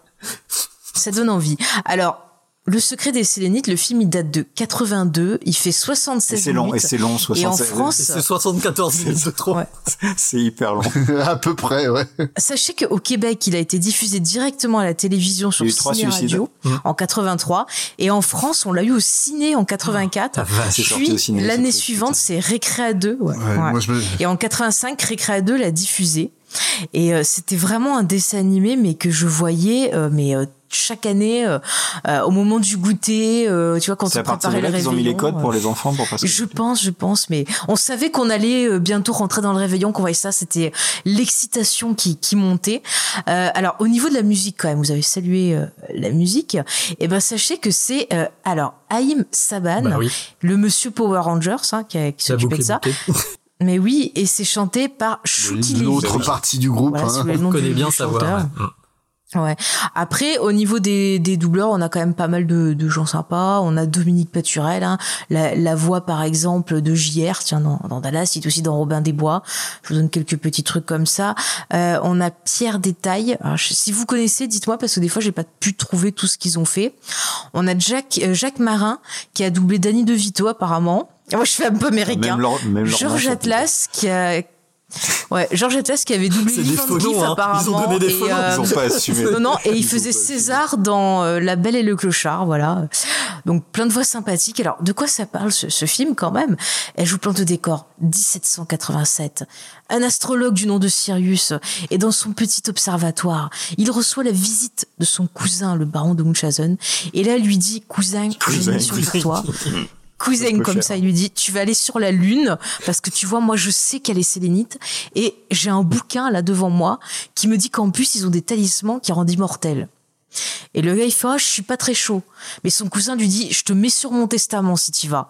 Alors là, le baron, il dit, Il va ok. nous faire tous les dialogues problème. comme ça. Il est un peu con d'ailleurs, parce que si Ah tu oui, te euh. mets sur le testament et que tu rends le mec immortel, tu le Eh touches bah, a- jamais le testament. Ce qui est très con. Hein. voilà. C'est très très con. Pardon. Mais attendez, les conneries sont pas finies parce qu'il part avec sa super bande. Ah bah On a un mec hyper fort, un gars qui souffle qui s'appelle Ouragan, vous voyez, donc il souffle très très fort, un gars qui s'appelle J'écoute qui entend loin, enfin un gars qui voit super loin, enfin une super team. C'est un peu les Ils X-Men, prennent un bateau. Ouais, Ils voilà, voilà. Il prend un bateau, il met trois euh, ballons. Et le bateau euh, il s'envole grâce à une tempête et ils vont vers la lune. Et ce qui est fantastique, c'est qu'ils ont un, une baril, enfin un baril d'oxygène où ils vont sucer l'air dedans pour pouvoir respirer pour aller jusqu'à la lune. Normal. Et une fois qu'ils sont sur la lune, Et bah, Science il y a de l'oxygène. voilà. Et là, ils vont faire la rencontre des sélénites, des êtres à trois jambes et avec des têtes volantes et des cornes très sympathiques. Et ces gens-là, bah, apparemment, ils les attendaient. Alors, pourquoi? Comment ils savaient qu'ils allaient venir? C'était soi-disant écrit. Et ils ont besoin d'eux parce qu'il y a des petits extraterrestres avec euh, une tête en accordéon euh, qui vont les attaquer parce qu'ils veulent aussi le secret de l'immortalité. Alors que c'est des robots, donc ils ne meurent pas. Voilà, voilà. Et ce film est une expérience, c'est une expérience visuelle et auditive avec vraiment des bruitages comme vous avez jamais entendu. Et des, et des chansons. Ah, des, des- une chanson magnifique, mais alors des bruitages, genre des créatures qui font des bruits, genre Ué comme ça, je vous l'ai fait. Euh, des, des espèces de, de, de, de, de choses volantes, de, comment on pourrait appeler ça? Des hippocampes volants qui font. En gros, la drogue, c'est pas bien. C'est magnifique. Et il y a un gag récurrent dans le film que j'adore et que je ne comprends pas. c'est que les Sélénites ont un chien. Le chien passe son temps à aboyer, à sauter dans les bras des gens. Donc euh, il fait waf waf et les gens secouent le chien et le balancent par terre. Et je sais pas s'ils ont trouvé ça super drôle, mais ils le remettent dans plein de scènes. Ils le doublent même des fois. C'est Comme des fantastique. scènes de danse. Il y en a partout. Oui, des scènes Enfin, ah, de danse. Oh là là, calmez-vous les enfants. ça bouge. Et alors, attends, un truc fantastique, c'est qu'il y a aucun personnage qui va rester immobile. Il Oui, bouge oui. dans tous les C'est un sens. dessin Exactement. animé. C'est hypnotique. Il n'y a pas de pesanteur. En fait, le problème, c'est que c'est ultra frénétique. C'est même euh, dans la dans la narration de l'histoire, euh, t'as Sirius qui part, il rencontre un, euh, ils, ils ont un problème avec leur voile, ils rencontrent un mec qui souffle super fort pour pousser la voile, ils vont trouver un mec qui voit super loin euh, d'un coup, et ça, mais c'est en 4 secondes, c'est tout fait quoi. On dirait une, une vidéo de Mark, de McFly et Carlito qui dure une heure et demie quoi. c'est Bah, faut écoute, pas être il- épileptique. Hein. C'est c'est l'équipage des Deus Ex Machina et puis voilà il y a des choses bizarres avec ces têtes de séistes qui volent je sais pas ce qu'ils foutent avec leurs trois jambes il y a des moustiques géants Mais le pire, Enfin, c'est que je me rappelle avoir vu ça dans Récréa 2, euh, ou même euh, carrément Croque Vacances, euh, je crois, à l'époque. Je sais plus à quel des deux. Bah, la première fois, c'était Récréa ouais, 2. Hein, ouais, ça m'étonne pas. Et euh, j'ai souvenir de ça, j'ai souvenir d'avoir aimé ça. Là, tu revois le film, tu fais pourquoi t'as aimé ça, quoi? T'as aimé ça? À l'époque, ouais. Bah, quand t'es quand t'es enfant, je ouais, ouais, je pense. Ça... Non, mais le pire, c'est que je l'avais enregistré sur une cassette, et même quand c'était pas Noël, des fois, je me le regardais comme ça, et c'était fantastique. je te jure, c'est hypnotique. euh, Ils sont. Bah, T'as des plans qui se répètent. Enfin, Franchement, le, le truc ressemble un peu quand, quand t'as un bébé et qui pleure, tu, tu sais, tu prends tes clés et tu lui tu fais gling gling avec tes clés Ouais, et c'est ça, ça, ça, l'hypnotise. Mais- Je mais pense que c'est l'équivalent en film d'animation. Ouais, c'est ça. Attends, mais quand il y a des persos tristes, à un moment, ils mettent des pleurs de bébé. Ouais, ça n'a mais- rien ouais, à foutre là. Mais les bruitages, ah, les bruitages de ce film, je vous jure. Ah, c'est magnifique. C'est magnifique. Ah non, Et mais... J'ai trouvé une version euh, doublée en russe sur YouTube. je et là, l'ai je me vu. suis dit, Oui, attends, ce film a été exporté. Ah, le, je la France a été. c'est sorti en Angleterre aussi. Hein. À la télé en Angleterre. Hein, Oh, il possible. devait se vendre pas trop cher, hein, on peut. on Oui, peut- je pense, Ouais, vu non, la je qualité d'animation. euh. En fait, c'est un cadeau Non, mais après, ça a été une, euh, une période où euh, les films d'animation de ce style-là se vendaient beaucoup pour la télé. Euh, notamment, euh, moi, je pense au, à Rockin' Bass, qui étaient donc des producteurs euh, US qui ont notamment fait du Scooby-Doo à l'époque et compagnie, qui faisaient beaucoup de longs métrages d'animation qui étaient vendus à l'international, coupés en morceaux et passés dans les émissions jeunesse euh, durant les périodes de fête. Tout à fait, ouais. Non, ce qui est incroyable, ce qui est incroyable, c'est que ce soit sorti au cinéma. Quoi. Ah ouais, mais dites-vous que le, le premier euh, film des aventures du baron était encore plus moche. Bah, parce que c'est quand même chaud, hein, parce que c'est vraiment, euh, enfin, je pense, euh, tu, tu prends euh, cinq, personnes qui dessinent pas, Hmm. et t'arrives au résultat, tu leur donnes euh, trois mois à temps plein à faire ça, et et t'as exactement le même euh, Mm. résultat. Moi, ça m'a fait penser beau- beaucoup, euh, pour les gens qui, qui suivent euh, le site Nanarland, ça m'a fait penser au film Dingo Picture. Oui, oui. Ouais. Je sais pas si vous voyez. Euh, exactement, alors, les ouais. films Dingo Picture, c'est vraiment, c'est, c'est pire que ça. C'est-à-dire que l'animation est vraiment, euh, c'est col- c'est, en fait, c'est des cellulos mais coloriés au feutre. Ah. Ils refont Aladdin, ils refont le Roi Lion et tout. Et, et c'est, mais tu peux pas trouver plus cheap en animation 2D, quoi. C'est vraiment. Oui, mais ils avaient conscience de faire quelque chose de bizarre, alors que là, je pense qu'ils l'ont fait sérieusement. Bah, c'est- je sais pas à quel point c'est euh, de, de l'animation subventionnée française avec peu de moyens. Un peu de moyens, ça c'est clair. Hein, mais... Ou si c'est une arnaque, si c'est carrément même une arnaque aux aides, quoi. C'est-à-dire que euh, ils ont ils ont eu un budget, ils ont sorti ça. Et euh, du coup, bah, ils ont eu, ils ont eu leur. non, mais euh, c'était sérieux, leur, hein, euh, le secret des Céline. Je pense que sincèrement, Jean Image euh, faisait ça avec toute la meilleure euh, volonté du monde. Hmm. C'est euh, juste en fait, il avait un style qui était très particulier, puis de l'animation. ce qui m'étonne, ce c'est de voir les notes de ce film. Hein. Allociné 3,3 sur 5. Non, mais c'est Mais c'est la nostalgie, c'est la nostalgie, je te c'est jure. ouais, c'est les nostalgiques Google hein, qui font Ah. ça. euh, Mais le pire, c'est que je prends plaisir à le revoir. Non, c'est pas possible. Non, non, non, c'est pas possible. si, tu sais quoi, je l'ai revu deux fois pour l'émission. Ah la vache. Je sais pas, trop. me Je, me- profondément. je me sens J'ai- trop dans le. Ouais, non mais Je, je regardais le truc, j'ai mis pause à un ouais. moment donné, j'ai regardé, c'était 19 minutes. J'avais littéralement l'impression que ça faisait une heure que je me tapais le machin. Et, et, et, et, et c'était ultra cheap. Enfin, vraiment, la première scène, je sais pas si, enfin, on peut la décrire. C'est le scientifique qui est, en- qui est dans son observatoire, là. Et, et, et genre, le type qui double le scientifique est, chan- est santé- chan- censé chanter. oui, Et il chante la ça. lune, la lune. Non, non, non, non, il chante pas la lune, la lune. Si, il chante à la fin. La, la lune, la lune. On a l'impression qu'il y a son fils qui est en train de dormir à côté et qu'il faut pas qu'il le réveille. C'est, c'est, c'est, c'est, d'une incompétence. Euh, moi, ce que j'adore, c'est le mec Et- comment il genre- explique sa théorie. C'est, la première scène et, et, et on a dû lui dire, ok, c'est bon, la prise est bonne, on la garde. Hmm. Et on la met au truc, c'est, c'est, c'est hallucinant, c'est, enfin, mais- enfin, c'est, c'est complètement incompétent. Ah, Donc, ça en devient drôle, hein. Moi, quand, quand il que explique, euh, quand il marré. explique à, à, à son cousin et qui fait trop les trucs, on dirait les, les, les reportages c'est sur euh, RMC Découverte, là, les trucs compétitifs, il fait Mais regardez là sur cette déesse, qu'est-ce qu'on voit? La lune Et là sur cette image et tout. Et j'étais mort de rire. Je fais le gars, il est à fond alors que franchement, sont nuls ces images, ça prouve rien. Ouais, ouais, c'est, enfin, ouais. Je, je- j'imagine ce qu'il a dans la tête, mais quand il le dessine, c'est pas bon, quoi. Ah ouais, Ah, moi, quand je l'ai vu, franchement, j'avais mes deux écrans de PC. Du coup, j'ai dû le mettre sur le deuxième parce qu'au début, je voulais le regarder calmement. Et puis, même quand j'étais en train de faire autre chose, ça me perturbait. En fait, je voyais cette image à côté et le son. Je me dis, mais c'est pas possible. Ah, mais quand je le Ah vois, ouais. euh, quand je le vois, je me dis ça y est, c'est Noël, tu vois. Je suis toute contente après. Je- Non, mais- J'avoue, je jouais à Yakuza en même temps, moi, personnellement. Mais, mais justement, dans une euh, ancienne émission euh, qu'on avait enregistrée il y a très très longtemps sur les dessins animés oubliés, j'avais en fait euh, parlé d'un dessin animé qui a été publié à peu près à la même période, enfin diffusé à, la- à peu près à la même période, euh, un peu de la même manière que, que le secret des Sélénites, parce que moi je me rappelle vraiment que le film a été découpé en plusieurs parties. C'est possible, ouais. Puis c'est étalé, ouais. et étalé sur sur euh, deux trois jours euh, comme ça dans euh, dans les émissions. Ouais. Et euh, le, le, le truc, c'est que j'ai cité un autre film donc de Rankin Bass dont je parlais tout à l'heure, qui est donc euh, Le vol des dragons. Mhm. Le vol des dragons, euh, c'est un, un film, je l'ai revu euh, donc euh, il y, a, il y a quelques années. Il y a énormément de défauts qui sont dus ben, au budget euh, qui est alloué à ça. C'était un téléfilm, hein, faut être honnête.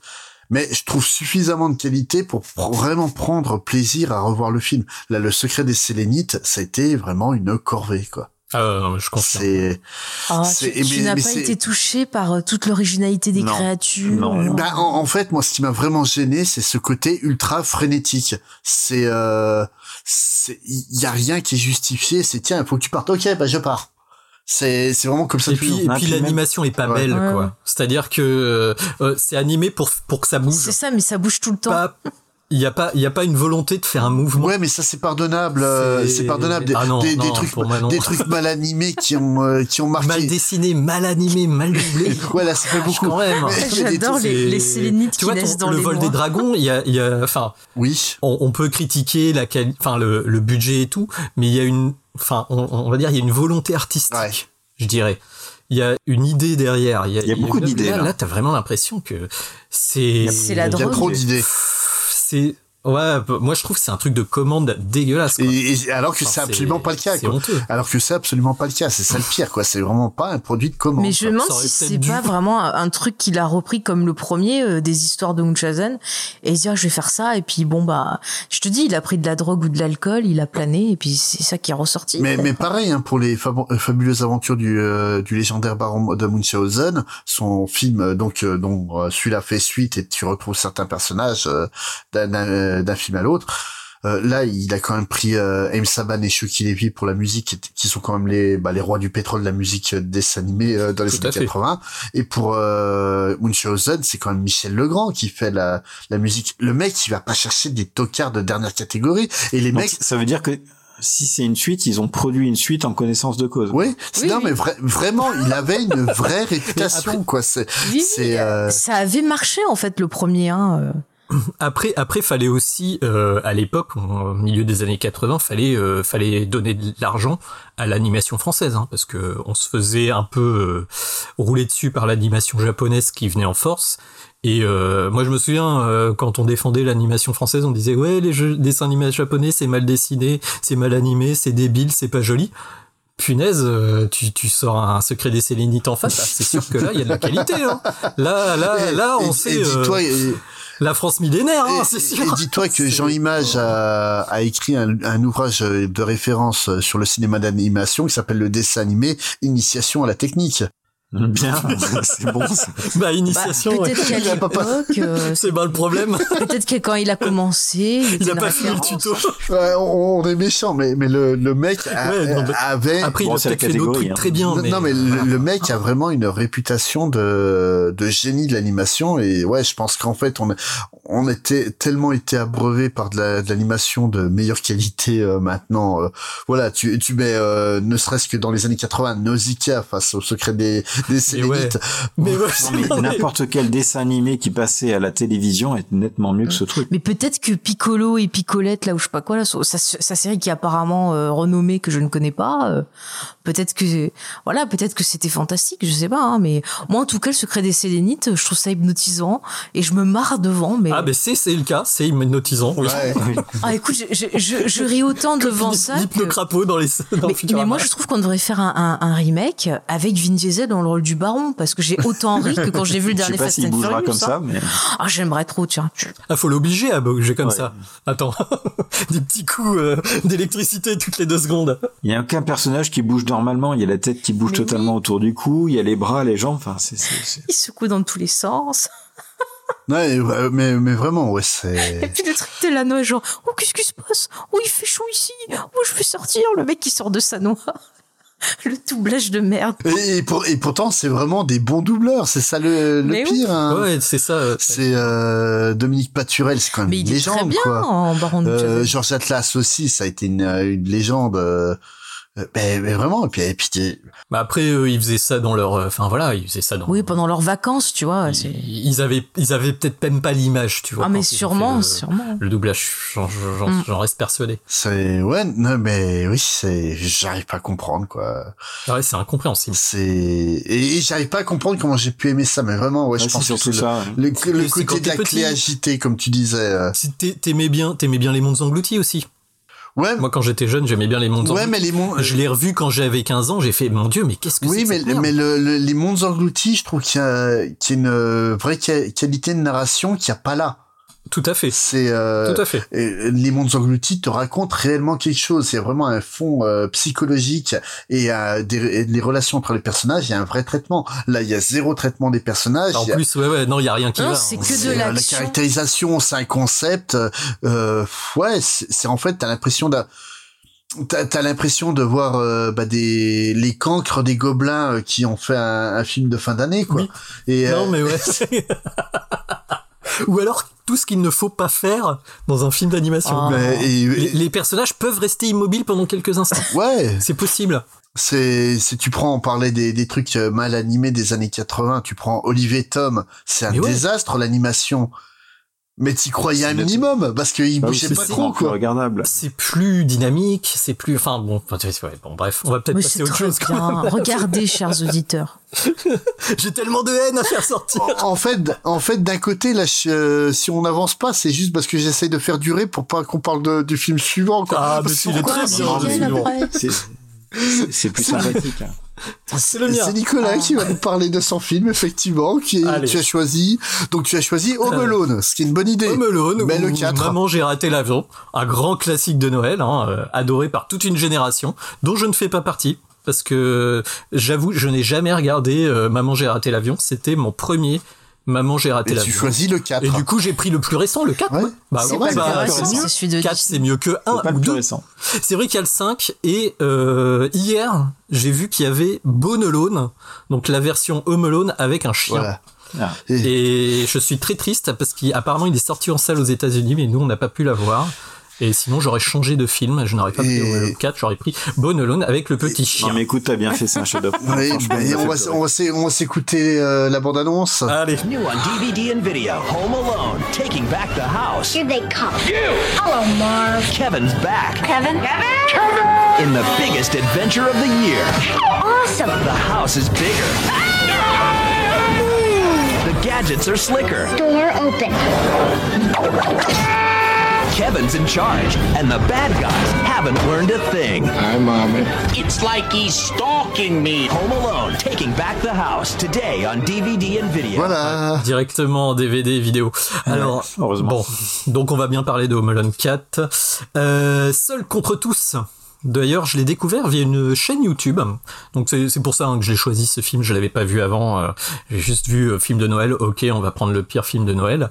Non, mais moi, euh, je comptais non, jamais le pire. voir. À cause de toi, je pas l'ai vu. Mais voilà, au moins tu l'as vu. Euh, ah, on a dit le pire, on a dit le pire. hein. Moi, j'ai pris au hasard, mais euh, voilà. Donc, euh, donc en fait, ça, ça vient d'une chaîne YouTube euh, que je conseille vivement, qui s'appelle Red Letter Media. Et euh, du coup, ils ont invité Michael Colkin pour lui faire regarder ce film. Euh, donc en fait, ils, ils lui ont fait mater beaucoup de films, donc un truc qui s'appelle. Macaulay euh, Culkin, il en a pas assez chié dans la vie pour qu'on lui affiche ça. bah en fait il, Il va il- il replonger. se fait il se fait une nouvelle euh, en fait il se fait une nouvelle vie euh, sur les sur les chaînes YouTube et les podcasts indépendants euh, américains et euh, il a fait une vidéo avec euh, AVGN, hein, euh, Angry Video Game Nerd. Il, il fait plein de trucs. euh, en fait, il, il a décidé que euh, il avait assez de thunes comme ça et du coup, il allait s'amuser, euh, faire des émissions qu'il aime bien. Mais après, là, dernièrement, il était dans la dernière saison de American Horror Story et il était pas trop mal dans son rôle. hein. Et oui, oui, il est. Mais non, mais, je, moi, je conteste pas son talent à Michael Culkin. Déjà à l'époque des premiers euh, Home Alone, je reconnaissais que c'était un. On parlait de Jack Lloyd tout à l'heure. Michael Culkin Ah, il savait avait jouer comparé à, à Jack Il Lloyd. avait quand même une sacrée. Bah, il a fait euh, My Girl et tout, hein. hein. My Girl qui était très Ouais, bien. le truc où il est flippant, là, Euh, il le bon fils. Le bon fils, Mon ouais. fils était très Ouais, bien. voilà et euh, face à Eli- euh, Elijah Wood, qui était aussi un excellent acteur en, euh, enfant. ouais.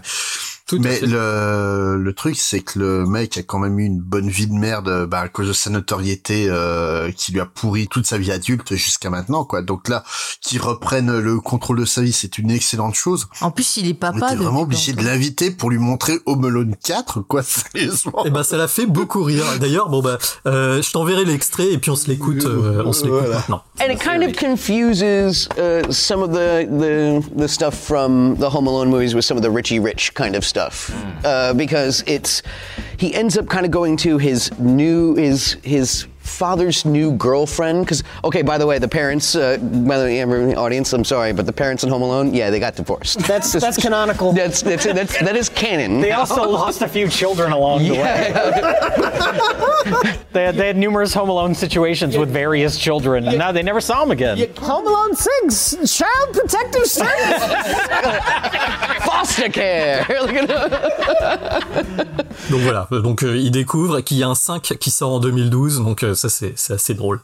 Euh, donc voilà, donc euh, film de 2002, hein. euh, avec euh, personne de connu, hein, clairement. Ah, si, si, Vu si, tous si, les si. personnages Il y a ont été- Dorothy, il y a l'actrice qui fait Dorothy dans Doctor Ouais, donc elle est pas connue, c'est Voilà, qu'on donc aucune personne de connue. connue. Non, il y, a, Ah, c'était un perso important de la série. il y a aussi le mec qui joue dans Stargate, Eric euh, Avary. Oui, c'est Oui. vrai. Ah, c'est bah, vrai. il joue qui? Il joue Til- Tilk, hein, c'est Non, ça non, il joue le- non, il joue un mec dont on n'entend pas le chef parler. de la Il y a tribu, là. Si, oui, Bah, il y a le, euh, ouais, ouais, le, le majordome, il est relativement connu quand tu connais les acteurs de seconde zone. euh. Il, il jouait aussi dans Daredevil, là, Eric Avery, hein, donc. euh, Ah, alors, hein, Ah. c'est pas de la qualité, ça? Non. Il jouait le papa d'Electra, hein, quand même. Hein. Ah, mais c'est vrai, ouais, ouais, c'est- c'est- quand en- ton acteur le plus connu, c'est le mec qui a joué le papa de Non, euh, en fait, Eric Avery, c'est un excellent Oui, c'est un second bon rôle. second rôle, ouais. C'est, euh, en fait, bah, il joue. En... Lui, son rôle, c'est de jouer l'arabe. Oui, En c'est ça. gros, en gros. Je sais même pas s'il l'est d'ailleurs. Non, il est indien. Oui, il est d'origine indienne, ouais. Mais euh, lui, en les gros, Américains c'est- disent ouais, y a pas de problème, t'as la Ouais, ça passe. Ça va Lui, son rôle, c'est, ça a longtemps été euh, de jouer la- de jouer l'arabe, un peu comme Danny Trejo qui joue le Mexicain à moustache. Bon, en même temps, c'est un Mexicain à moustache. Bah, qui a fait de la tôle. voilà.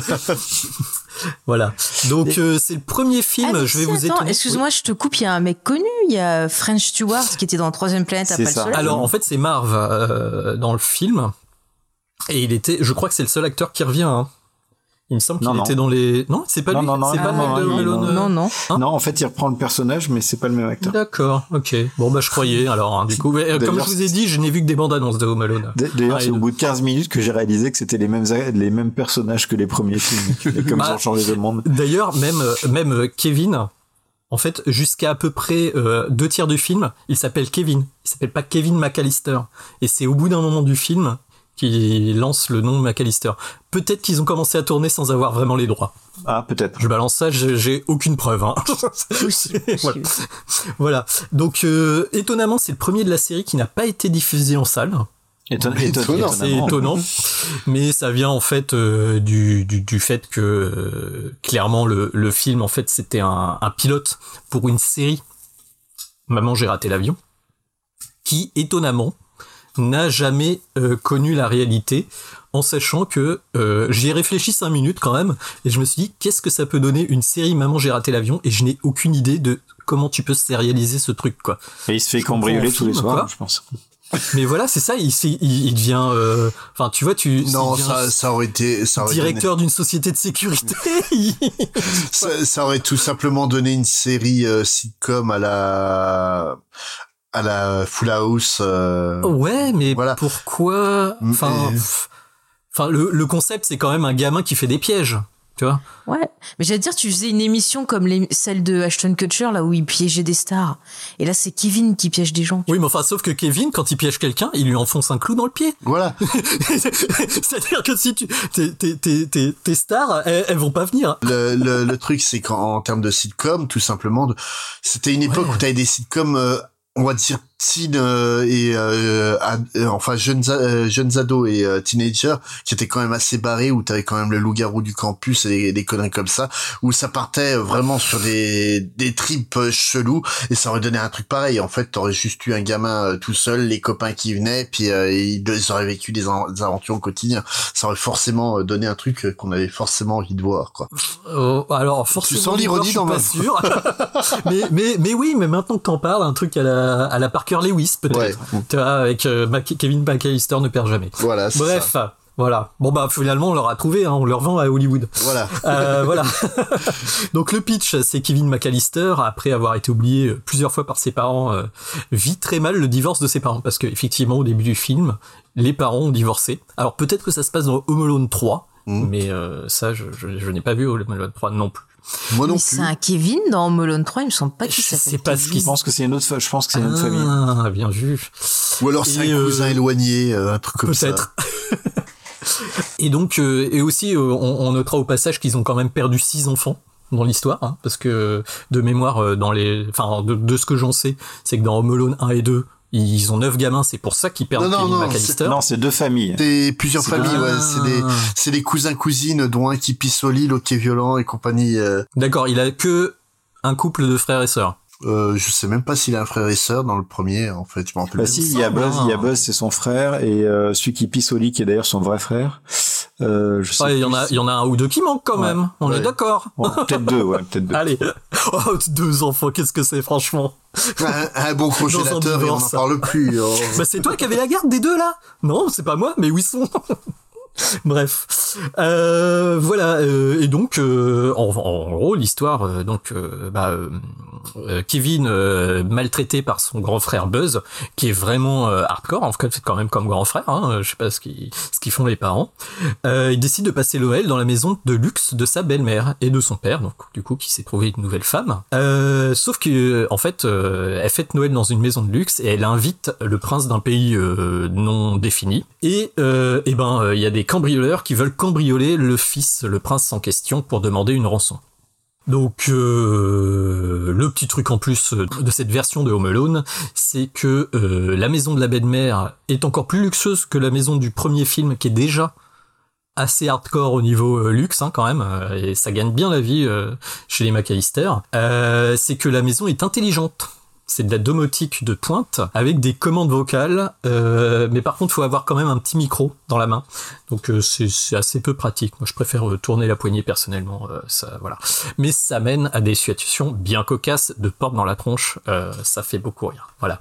Donc, je vais quand même parler d'un peu ce qui est bien dans ce film. Parce que moi, je vous rappelle que je sors de la course aux jouets. Et donc, euh, dans, dans ce film, les parents ne sont pas d'horribles monstres psychopathes abusifs. Ils parlent au gamin à peu près normalement, quoi. Ils lui ils partent pas trop dans les extrêmes. euh, ils essaient de faire bonne figure devant le gosse. On va dire qu'à part la toute fin, le divorce est plutôt bien abordé, voilà. euh, c'est pas ta faute, mon petit, mais euh, voilà. Il fait des conneries, mais il le pourrissent pas sur place. Il le gronde, mais de façon assez, euh, assez, euh, voilà quoi. Ils essaient de ça se passe pas trop mal, euh, voilà. C'est pas l'ambiance course aux jouets. Mm. Après, dans l'ensemble, c'est un film qui est quand même plutôt laid. pas vraiment très drôle, hein, euh, je pense que voilà.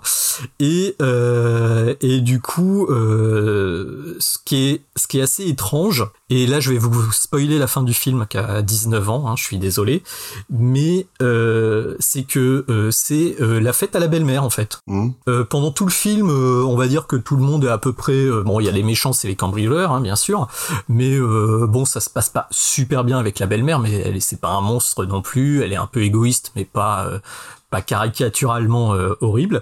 Et euh, les cinq dernières minutes du film, elle se fait larguer, euh, ses employés se barrent, et c'est limite si c'est pas sa faute si... et oui, sa fête de Noël est annulée parce que le prince ne viendra pas, il viendra passer la Noël dans la vraie famille américaine des McAllister.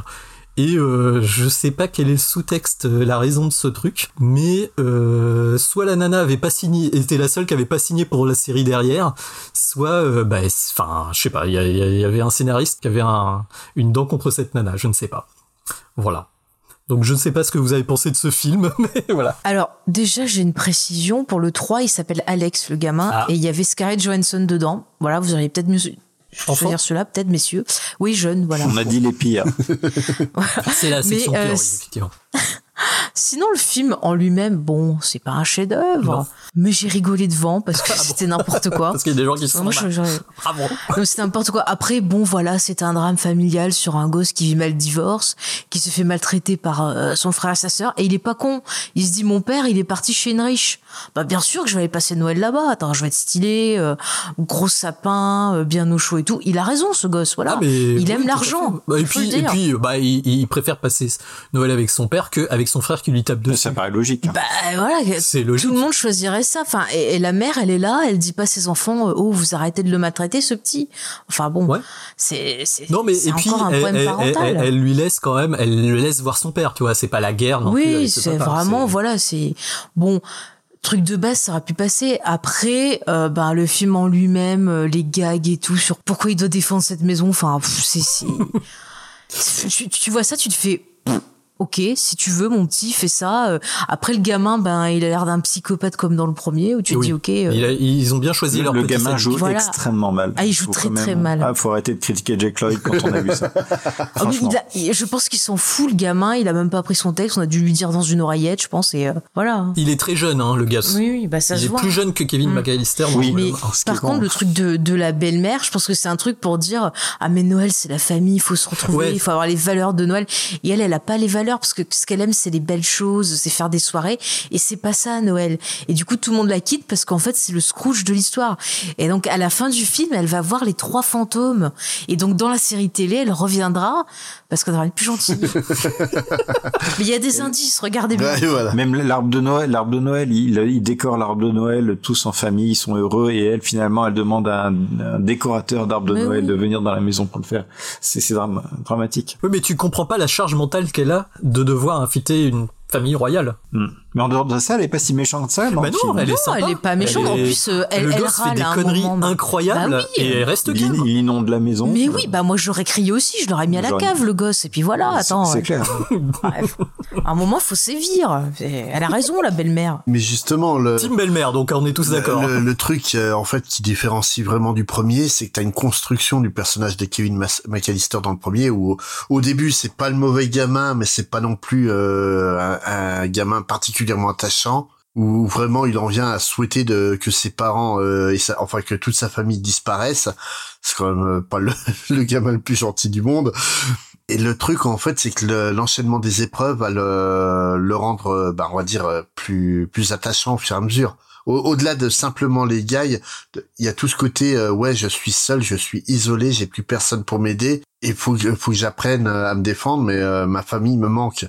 Et le truc, c'est que là, t'as absolument pas ça. C'est juste le gamin a envie de pourrir la vie, la vie à tout le monde, Ah quoi. Et, et, et aussi, euh, bah, c'est Home Alone, il est jamais tout seul dans Ouais, la maison. en plus, ouais. Oui, exactement. C'est-à-dire, Bah est oui, il y a toujours un employé, quoi. Limite, le gamin, il peut appeler un employé, genre, hé, toi, euh, l'employé, viens, vas-y, il y a des gens qui rentrent, fais des pièges. Voilà. Et, et toi, Gizmo, t'en as pensé quoi? Ben, moi, j'ai eu le, le même sentiment que un des films qu'on va voir dans la troisième rubrique, qui vaut son pesant d'or aussi. Ah, mais en il fait, plus suis- drôle. quand j'ai vu le film, je me suis dit, mais est-ce que ils ont fait quand même plusieurs prises? Parce que s'ils ont fait Ah. plusieurs prises, c'est bizarre qu'ils aient choisi celle-là.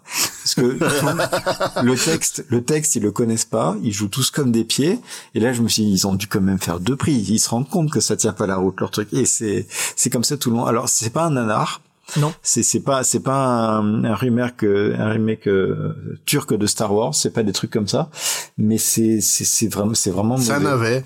Ça C'est juste un navet. C'est, c'est, voilà. Est-ce que je, là où je suis surpris, si tu dis que c'est un pilote, parce que j'ai, je sais pas si vous avez vu le pilote euh, de, qui n'a jamais été diffusé de la série euh, Wonder Woman, Oui, j'ai vu. et, euh, et qui refuse de diffuser ce pilote-là, mais il est nettement mieux que, que ce truc, quoi. C'est- c'est- mais bon. Après, je pense pas que ce soit la qualité du produit qui importe à ce genre de producteur. Ouais. c'est de rentabiliser leur euh, investissement au plus vite. Mais le, le petit chien, ça aurait été bien, hein, quand même. Ah bah Ouais, peut-être. On ne saura, on saura l'année prochaine quand on fera euh, Noël spécial animaux. Vous avez déjà le sujet de l'émission, c'est bien. Neuf Oh, films ouais. de Noël avec pas des si je vais animaux. venir. Il y a Grumpy Cat Christmas qui est apparemment très drôle. Ouais. Alors, qu'est-ce que je fais en, deux- en Noël 2022, moi? Je serai pas là. Ah, le micro ne fonctionne pas, je ne vous entends pas, messieurs. Bon, on va passer au film suivant. Donc là, c'est. On, va- on va remonter un peu le niveau quand même. Ouais, quand même. Ça, me- ça me fait mal de le dire, mais ouais, ça remonte le niveau là. Ça remonte le niveau. Et tu nous as choisi quoi? Euh, le Grinch avec, de Jim, avec Jim Carrey. Pas trop haut le niveau, hein. On va quand même pouvoir faire du limbo. Tous les hivers, la cité magique de Chauville se fait belle pour ses fêtes préférées. Tout le monde se réjouit, sauf le Grinch. Et cette année, il a un plan. Je crois que je tiens ma solution. Pour empêcher Noël d'arriver.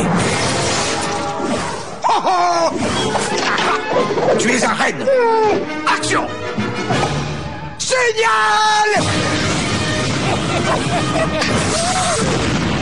Universal Pictures et Imagine Entertainment présentent un film de Ron Howard.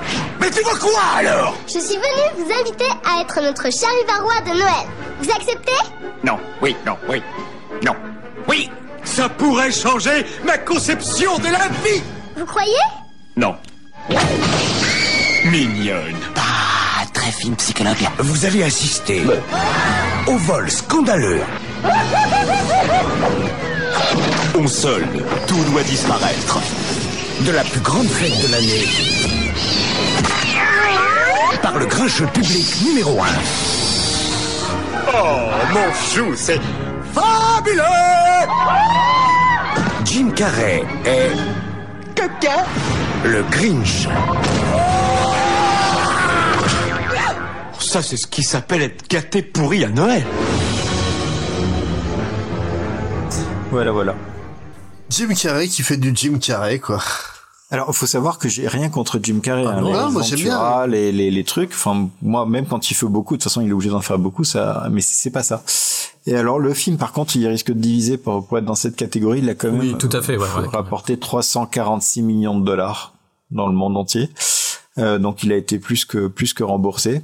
Il faut savoir quand même que dans ce, ce chiffre d'affaires là, euh, quasiment tout est aux États-Unis, parce que je crois qu'il y a quand même un côté hyper culturel dedans avec Dr Seuss, euh, Ouais. qui, est- qui, qui est vraiment la, la comptine des Américains. Donc je sais pas si ce film c'est c'est un gap culturel avec euh, ce, ce genre d'histoire, mais il est assez particulier à, à regarder. Euh, alors, il est réalisé par Ron Howard. Euh, petite histoire, c'était euh, à la base Tim Burton qui était envisagé. Je pense que j'aurais préféré Tim Burton pour le coup. Euh, pour pour réaliser le film, finalement, c'est Ron Howard qui l'a qui l'a récupéré. Donc Ron Howard, en dehors d'être euh, Happy Days, l'acteur de Happy Days, euh, Cunningham, Richie, ouais, c'est un réalisateur surtout maintenant. On va pas lui. Alors certains disent que c'est un réalisateur totalement lambda qui fait juste des films de production. Il a fait quand même des films que moi j'aime beaucoup comme euh, Willow. J'adore j'adore Willow. Euh, Apollo 13 était très bien. Backdraft. Euh, Rançon qui était bien aussi avec Mel Gibson. Après Horizon lointain aussi excellent. Après il a fait d'autres films un peu plus un peu plus mineurs. Il a rattrapé Solo. Je sais pas s'il rattrapé. il est connu le- pour ça en fait. il est bien. connu pour euh, quand euh, il y a un projet qui est déjà en production Ça marche et que pas ça marche trop. Mm. pas trop avec le réel. euh, tu peux appeler Ron Howard, il va le faire quoi. Il est très connu Ouais. pour ça. Solo, il a, est, est le Solo, meilleur Solo, exemple il de a, ça. il ouais. a oublié d'allumer la, la lumière pour éclairer les, les acteurs pendant le, le film, mais, mais sinon, ils avaient plus d'électricité. Mais euh, Et, euh, non, moi dans, dans les films de Ron Howard, j'aime beaucoup euh, c'est euh, Ed TV avec Matthew McConaughey Oui. dont je parlais Ben, tout à l'heure, qui est, qui est une critique de la télé-réalité à l'époque où on savait même pas Mm. exactement ce qu'allait ce qu'allait être la télé-réalité et euh, qui est pas inintéressant quoi sur le fond. Et d'ailleurs, ce film a été tourné entre Ed TV et euh, L'homme d'exception, donc avec le, le Euh, fameux Russell schizophrène. Ouais. Mm, Russell Crowe, qui est, qui est un, vraiment un bon film aussi. Ouais. Donc c'est pas un mauvais réalisateur, Ron Howard. hein. C'est, euh, mais bon, il a pas toujours une super bonne réputation. Non, c'est en gros, réal. en gros il est euh, il est dans la même catégorie Joe Johnston pour moi. C'est un excellent euh, de cinéma. Hmm. Mais euh, voilà, ça, ça sera jamais un, un Hitchcock en puissance. On va dire qu'il a pas une patte, quoi. C'est pour ça qu'il peut faire tout et n'importe quoi. Après, il a Et- aussi euh, produit Arrested Development, où il fait aussi toutes les voix de narration, et puis il n'hésite pas à se moquer de lui-même aussi dans la série. C'est c'est vachement marrant. Enfin, moi, j'aime bien cette série. Je Mais il a pas mal d'humilité hein, parce qu'il était Mm. interviewé sur un plateau, un, un talk show euh, anglais, et euh, il parlait justement de, de Solo en disant que c'était un, un flop. C'est d'ailleurs le seul Star Wars qui qui a pas été remboursé. Et puis il a dit écoutez, moi je suis content parce que peut-être que ça a été un flop, mais de tous mes films, c'est celui qui a fait le plus de box office. Donc, euh, enfin, il a l'air d'être très sympa hein, comme euh, comme. Ouais. Et euh, en termes de casting, euh, il y a Jim Carrey et, euh, et Jim Carrey. Oui. Et Jim Carrey aussi. Hein. Hein Euh, voilà. Donc, euh, Et je son pense que, chien en fait, euh, j'ai dressé aussi. Hein. Il a un petit truc avec les chiens dressés à cette époque. euh. Il y a sa fille qui fait une apparition aussi dans le film, euh, déguisée, voilà, trouvez-la. Il y a Ron Howard qui aime beaucoup employer son frère. Oui. Que son frère joue dans le film, s'appelle Clint Howard et d'ailleurs c'est une des gueules les plus bizarres du cinéma. Vous allez le voir val. dans euh, Ouais. Tango et Cash. Donc c'est c'est une gueule du cinéma. C'est un acteur que j'aimais beaucoup, euh, bah, un peu comme euh, Avary dont on parlait tout à l'heure. quoi. C'était vraiment, c'est un- c'est un extraordinaire second rôle. Second rôle. ouais. Ouais, et euh, comme tu dis, c'est vraiment euh, principalement pour la gueule, mais même en tant que qu'acteur, euh, vraiment, il, il, il leur montrait à des des, act- des des acteurs de premier plan sans problème, quoi. Et ensuite euh, une autre actrice qui est connue un, un peu, c'est Christiane euh, Baranski qui joue dans Mamma Mia, Oui. qui, est, qui est une bonne personnalité, qui est le love interest de, du Grinch. Ouais, Ah bah, puis c'est elle qui- qui était dans The Good Wife aussi. Voilà, The Good Wife et The Good Fight, c'est la la protagoniste principale de The, de The Good Fight, qui est très très bien comme série d'ailleurs. Sinon pour le, le, le pitch, alors dé- déjà pour le pitch, j'ai vu ce film en français euh, en Hmm? parce enfin, j'adore tous les films de Noël donc j'y suis allé comme ça et je tiens à dire que la bande son française est absolument exécrable. Ah. que ce soit en termes de qualité de son, les voix sont Les saturées. chansons, les et les noms qu'ils ont donnés aux personnages, c'est une catastrophe. Donc ça se passe euh, à Chouville. Euh, c'est Who en anglais. Donc déjà j'ai un problème avec les choux, moi personnellement. Euh, ça se passe à Chouville où euh, tout le monde se prépare à, fêter euh, Noël tout, pendant toute l'année. Donc euh, la, grande fête va, va arriver. Et donc tout le monde est dans les préparatifs, sauf le Grinch, qui est une espèce de, de chou un peu mutant, donc avec euh, vert avec des poils partout, qui euh, qui s'est exilé euh, 50 ans auparavant parce qu'il était euh, complètement harcelé par les les enfants de de, de Chouville qui visiblement n'ont pas trop l'esprit de Noël euh, dans la tête. Et donc il vit tout en haut de sa montagne avec son avec son chien. Et euh, il euh, il fait plein de, de de de blagues à la vie de de Chou. Et tout le monde le craint jusqu'au jour où une petite fille décide finalement de montrer une, euh, une marque d'affection vis-à-vis du Grinch et lui propose de venir fêter avec eux euh, bah, cette fête de fin d'année et de devenir le charivarois, donc une espèce de de- d'idole qui, qui va être en fait le, le symbole de, de, de leur fête et euh, Jim Carrey va, va accepter. Donc voilà le pitch du film.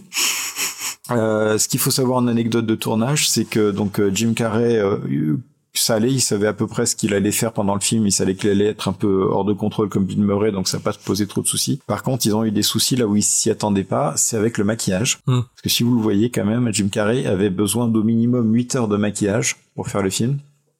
Et il a littéralement pété un câble. il, il a pété un câble, il a défoncé son sa roulotte et, euh, et parfois il s'absentait du plateau et ce qui fait que le, le film a été décalé dans le tournage pas mal de fois parce que Jim Carrey en avait vraiment marre de, de toutes ces mm, maquillages. En plus c'était Rick Baker qui faisait le maquillage. Qui est quand même un grand nom euh, du, du maquillage. Un grand nom. Notamment le, le loup-garou. Après les maquillages comme ça, ça prend du temps. Ouais. quoi. En plus, je crois qu'il avait essayé vraiment de faire des prothèses qui soient hyper flexibles pour que euh, il puisse se sentir à l'aise et vraiment jouer le plus possible, faire ses grimaces. Enfin, il avait vraiment essayé de faire que ça soit pas trop euh, horrible pour lui, mais bon. Ça, bah, ça c'est honnêtement, euh, allez, 3-4 ans de plus, et puis euh, t'avais vraiment la, la motion capture qui aurait permis d'avoir un personnage en image de synthèse qui souffre Mm. beaucoup moins.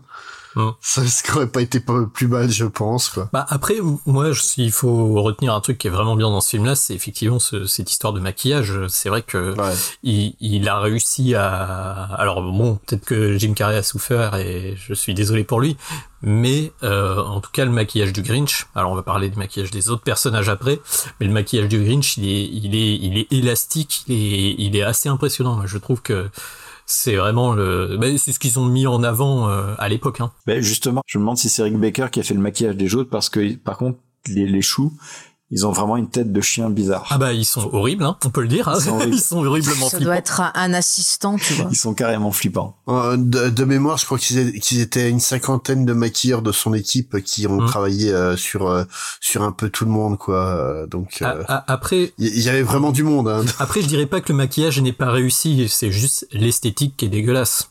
On va pas se mentir. Ouais, ça c'est le c'est le concept du Dr Seuss à, Ouais, mais à la base. hein. Je, je sais pas à ce point-là parce que à, à la limite, je sais pas pourquoi ça passait un peu mieux avec les Flintstones, enfin les pierres à feu, qu'avec ce film. Mais mais là, ça faisait vraiment, enfin tout tout tout sonne tellement faux Hmm. que c'est vraiment très très particulier comme film. Et puis il y a, il y a tout qui va pas, le montage va pas, euh, les voix off incessantes ne ne vont pas. En français, c'est pire encore. ouais. C'est Mais ça, je crois que c'est des- caractéristique justement de, de l'œuvre quoi, originale. Donc pour moi un grand moment, c'est assez pénible en fait. euh, vraiment, je l'ai vendu en plus à ma famille. J'ai allez, on va avoir un petit film de Noël, ça va être sympathique. Ron Howard, bon réalisateur. Et j'ai souffert dès l'introduction avec cette voix off et ça. Qu'est-ce que ça va être ce truc non, vraiment. Et, et, tes, et tes filles, elles en ont pensé quoi? Elles aiment pas trop. Ah bah, au moins voilà, ça montre que ça loupe même sa cible quoi. Non, justement, ça posait problème. Mais je Ouais. peut-être que c'est culturel, enfin finalement, parce que Ouais. si, t'as pas grandi avec ça, peut-être que t'acceptes plus. Ouais, non mais je, je, je sais que moi, ouais, euh, déjà que le Dr Seuss, euh, tout le monde a beau me dire que c'est hyper culte, que c'est vraiment bien pour euh, pour les gosses d'avoir découvert ça à la trentaine passée réellement. euh, moi, j'ai beaucoup de mal avec quoi. Et euh, Nico, tu en penses quoi Alors, ce qu'est-ce que j'en pense? Bah, euh, je pense qu'il est dans la bonne catégorie, hein, euh, pas, pas d'inquiétude, on, on- est d'accord. Après, je, revis, je ouais, on va revenir sur Dr Seuss, mais c'est vrai que c'était, euh, moi j'avais vu des images du film d'animation des années 70, Mmh. qui est qui a un aspect très Looney Tunes et qui est beaucoup plus, qui a l'air beaucoup plus sympa en tout cas. Parce que euh, en fait les les enfin c'est un truc qui doit se faire en dessin en fait. C'est pas un truc que tu dois faire avec des acteurs. C'est-à-dire que l'esthétique générale c'est c'est du livre d'enfant. C'est pas euh, c'est le je pense qu'ils étaient arrivés au milieu des années 90 à une technologie, euh, que ce soit de maquillage ou d'image de synthèse, parce qu'on a vu qu'après ils ont fait Cat in a Hat, qui est aussi eu un œuvre, une œuvre de Dr. Seuss euh, euh, avec euh, Michael Myers euh, qui, qui joue un chat, mais c'est c'est horrible. Tu revois ça maintenant, c'est oh, c'est c'est terrifiant. C'est même pas c'est même pas attendrissant, c'est même pas mignon. C'est c'est juste un, un, un vieux Il a pas mec marché d'ailleurs le film, je crois. euh, avec un déguisement horrible. Euh, C'est, enfin, c'est, ça ne s'adapte pas en film en fait. C'est, c'est Je, crois que mon, mon, souci, mon souci avec le Dr Seuss vient de là quoi. Ouais, c'est bien sûr. C'est en fait c'est ultra creepy quoi son Ah, truc. après, euh, après, ils en ont refait. Il y a une nouvelle mode euh, vers 2015, je dirais, où ils ont fait en image de synthèse 3D. Image synthèse, ils ont fait. Le Lorax, par exemple. Et, et pareil, euh, le ça Grinch, marche pas. euh, le, le Grinch, Ils l'ont fait aussi, le le Grinch, ouais. aussi, ouais. Il y a- eu un remake Ouais, ouais. vers 2014, un- une connerie comme ça. Mais... Et juste, ça marche en animation dessinée, euh, peinte à la main, machin. Je pense que ça, il y a, y a pas de problème. Mais dès que tu passes à autre chose, ça passe pas quoi. On va le faire faire par Jean Image. euh, Ouais, voilà. ou, ou alors il faut une vraie vision radicale. En fait, le, le, Ouais. le problème euh, qu'il y a aussi, c'est par exemple ils ont fait euh, Snoopy par exemple il y a pas si, enfin il y a six ans maintenant, mais euh, mais ils l'ont fait en image d- en 3D, mais avec une esthétique crayo, enfin aquarellée, machin et tout. Et là ça passe. Mais ils auraient essayé de faire Snoopy avec des modèles 3D à la manière d'un film Illumination ou même euh, d'un Pixar, ça n'aurait pas fonctionné. Et je pense que c'est vraiment le problème qu'il y a avec Dr Seuss, c'est qu'il y a euh, des illustrations qui sont très euh, fortes. Enfin, il y a une esthétique, il y a une imagination et tout. Mais si tu le retranscris pas, si tu le retranscris avec un truc un peu tiède, un peu, euh, on essaie de faire du maquillage vaguement réaliste, machin. Et même si Jim Carrey, on, on peut dire ce qu'on veut sur ce film, mais euh, il, il, il y met toute son énergie, tout son cœur. hein. On Ah, peut ah pas, oui, non, euh, bah, ça, on peut Ah, pas il, lui est, il est ôter. très, il est très bon, non on peut pas dire euh, qu'il se dit euh, ouais, ouais j'ai pas trop envie de faire ça. euh, il, il essaie de prendre les pauses, il essaie de faire. euh, et il y a des moments où ça marche. Il y a quelques moments où euh, il y a des moments de entre guillemets de, de grâce. c'est c'est un peu dur de dire ça sur ce film, mais euh, il y a des moments où on se dit ah là ça c'est ce qu'il faut faire tout le temps. Sauf que euh, bah, 99% du film, bah, c'est un- une esthétique dérangeante. euh, voilà quoi. Donc euh, on est assez d'accord. Je, je pense que c'est pas trop l'histoire si vous reprenez des films live euh, avec des, décors vraiment construits comme l'histoire sans fin ou légende de ou, la compagnie des loups de Neil Jordan. Je pense qu'ils auraient pu faire un truc complètement féerique avec des vrais personnages et des décors et, et ça aurait pu passer. Mais par contre, il aurait fallu transposer au cinéma. Mais par contre, là, ils ont voulu le faire euh, tel quel transposé et là, ça pique les yeux à mort. Oui, il y a, y aucune vision artistique. Il y a, il y a pas de vision artistique. Ils ont juste fait le Grinch réaliste. Ils ont transposé. Ils auraient dû faire des décors plus surréalistes, des... ils auraient dû faire autre chose, clairement. Et, et toi, Faye, t'en as pensé quoi?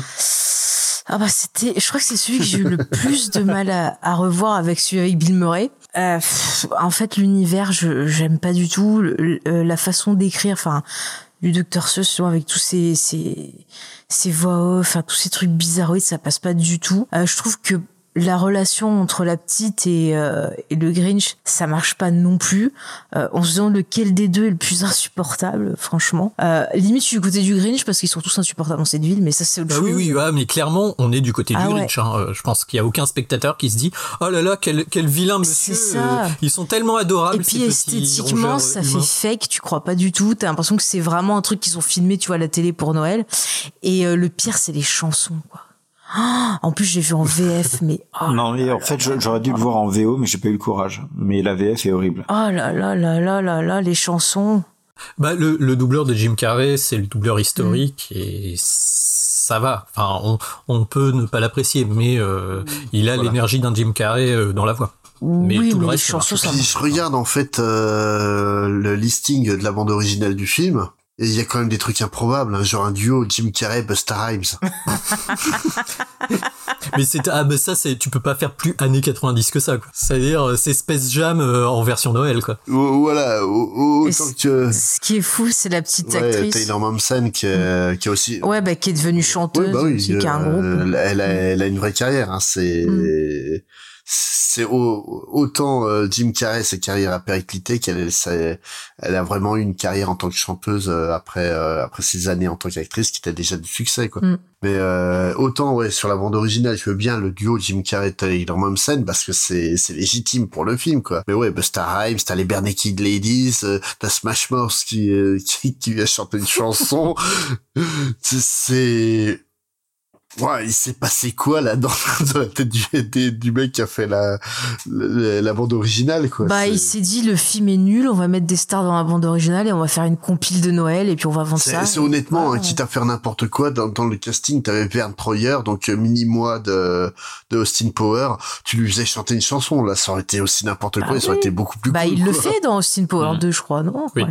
Oui, oui, bah oui. Ouais. Sans, sans ouvrir la bouche, il arrive à faire un duo, il est fort.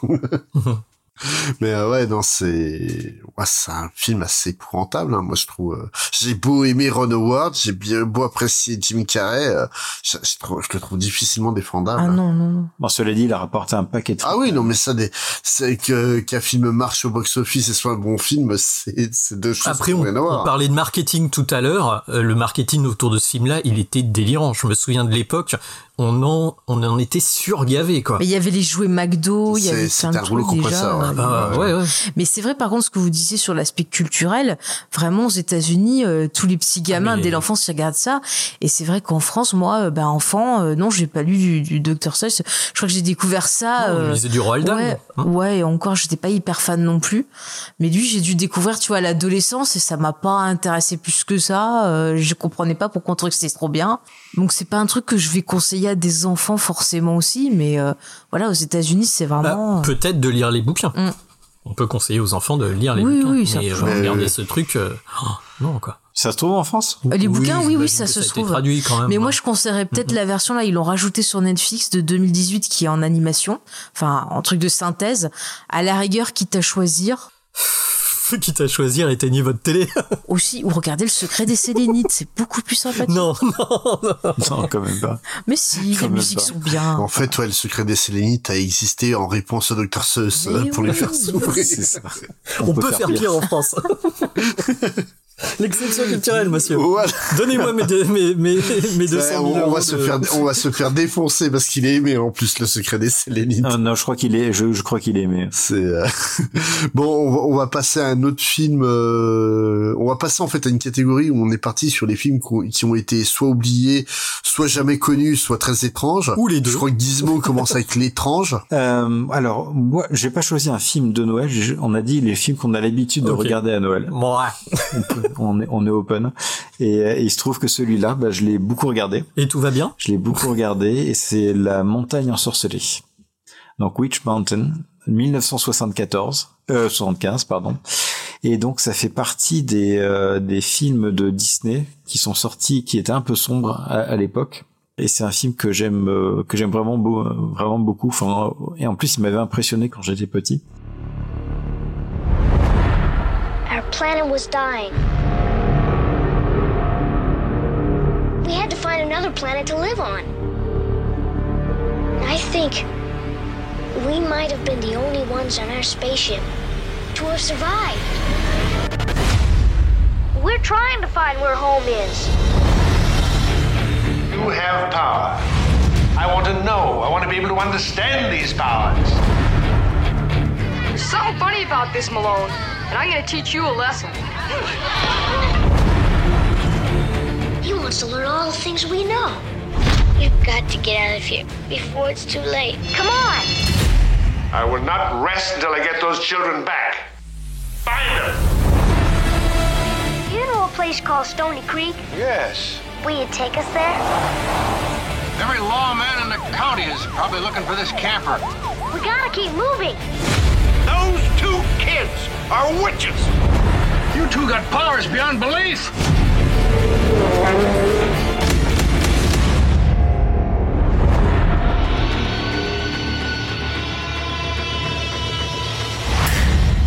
Joyeux Noël C'était quoi cette Eh, bande-annonce c'est trop bizarre. la On est d'accord que c'est une fausse bande-annonce qui a été modernisée. hein. C'est- ça a été modernisé. Ouais, c'est un fan. Oui, oui, c'est une fausse euh, Ça a bande-annonce. été hein. un fan-made euh, ouais, de- que j'ai trouvé certain. Oui, d'ailleurs, elle, elle- spoil un peu ta bande-annonce. Non mais justement ça. la bande-annonce euh, d'époque est encore pire pour le spoil. Hein. Elle, elle dure trois minutes, elle te résume Ah, tout c'est dommage. c'est pas comme la. Ah, la- ah, mais ça, c'est ah ouais, les les, les bandes-annonces de ce style-là, c'est c'est insupportable. C'est le remake avec euh, The Rock ou qui te spoil carrément la fin parce que c'est carrément sur l'affiche. oui aussi. ouais. Et donc là, c'est réalisé par John Hoff, et un réalisateur britannique. Et euh, pourquoi j'aime j'aime beaucoup ce film de, de Disney Et euh, bah, c'est pas vraiment le cas sur la, la, la fin du film, mais euh, il faut vous mettre dans, dans l'époque un, un jeune enfant qui regarde ce film. John Hoff, c'est un, un réalisateur qui est spécialisé dans les films d'horreur. Ah bon Il a fait vraiment de très bons J'ai films pas du tout eu cette impression quand j'ai regardé le film. Il a fait. euh,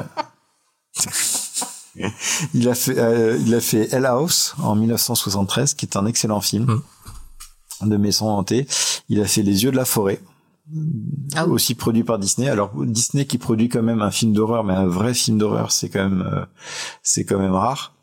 Et il a fait aussi un film qui s'appelle Incubus, qui est un film d'horreur qui est aussi qui est aussi pas mal. Mais bon, Les Yeux de la forêt pour moi c'est quand même son son meilleur. Il aura fait un film aussi à la suite de Montagne ensorcelée, mais pas du tout euh, peu de temps après, mais pas du tout dans le même style. Donc j'aime j'aime beaucoup moins celui-là. Et, euh, et ce que j'aime bien avec ce film, c'est justement, je, je me demande comment aurait fait un réalisateur de film d'horreur si on lui avait dit de faire un film pour toute la famille avec une histoire plutôt plutôt gentillette, mais il arrive avec sa patte. Et il a fait ce truc. C'est exactement ça. Il a fait ce truc et ça se voit. Il, il- ça se voit dès la bande annonce. La bande annonce, c'est un, une bande annonce faite avec les, euh, une, une- des dessins avec les chiens qui attaquent, Oui, euh, de, tout à fait, de- ouais. mais Mm. crayonnés à la, à la Disney, avec une musique inquiétante. Euh, pendant tout le film, il y a soit dans les scènes, il n'y a pas de musique, ce qui fait que c'est assez pesant sur certaines scènes, soit euh, de, de la musique, mais aussi inquiétante. Enfin, il, c'est pas dans le dans le style. Et, et même la façon de faire, il y a, je sais pas si c'est, je l'avais vu dans l'ordre, si j'avais vu Poltergeist ou pas avant, mais il y a une scène où il danse tout au début, où il réanime des, des comment dire, des, des marionnettes, et j'ai trouvé ça vachement flippant parce que j'imaginais le clown de Poltergeist en train de me sauter dessus, et, et j'ai trouvé ce, ce, ce film euh, assez intense. C'est pour ça que je l'ai- je l'aimais, je l'aimais bien. Je dis tiens, il est, il est, il est pas comme les, pas comme les autres. Tu vois que j'avais raison dans mon intro. Tu es un peu le crampus. C'est ça. bah après, vous, on va voir ce que vous en pensez. Et sinon, au niveau des acteurs, euh, Il a pris les plus flippants. Bon, les deux enfants, euh, Tia et Tony. euh, euh, oui, ils ont pris les plus, oui, sans doute, mais bon, euh, ils sont pas connus, ils ont rien fait de particulier après. Alors là, je vais citer John Carpenter. Ah bah oui, grave. J'ai cité John. Carpenter parce qu'il y a son un de ses- acteurs fétiches qui est dedans que j'adore, c'est Donald Pleasance, qui joue le rôle de Deranian. C'est euh, le l'espèce d'homme à tout faire de d'un d'un- d'un mania qui joue dedans et qui est toujours aussi bon. Donc euh, j'aime vraiment ce- ce- cet acteur-là. Le pitch du film, donc c'est deux orphelins euh, qui euh, qui ont des pouvoirs qui ont des pouvoirs et Deranian justement euh, a sa vie sauvée euh, grâce à une à la sœur qui, qui l'empêche de se faire emboutir par un véhicule de, de chantier. Et, euh, et du coup, il parle de ses enfants à son boss. Donc son boss, c'est euh, Monsieur Bolt, qui est euh, qui est une sorte de de riche homme d'affaires, mais qui a l'air d'être passionné par les sciences Oui, un occultes. peu sataniste, On hein. commence au début du film où il est en train de parler des astrologues.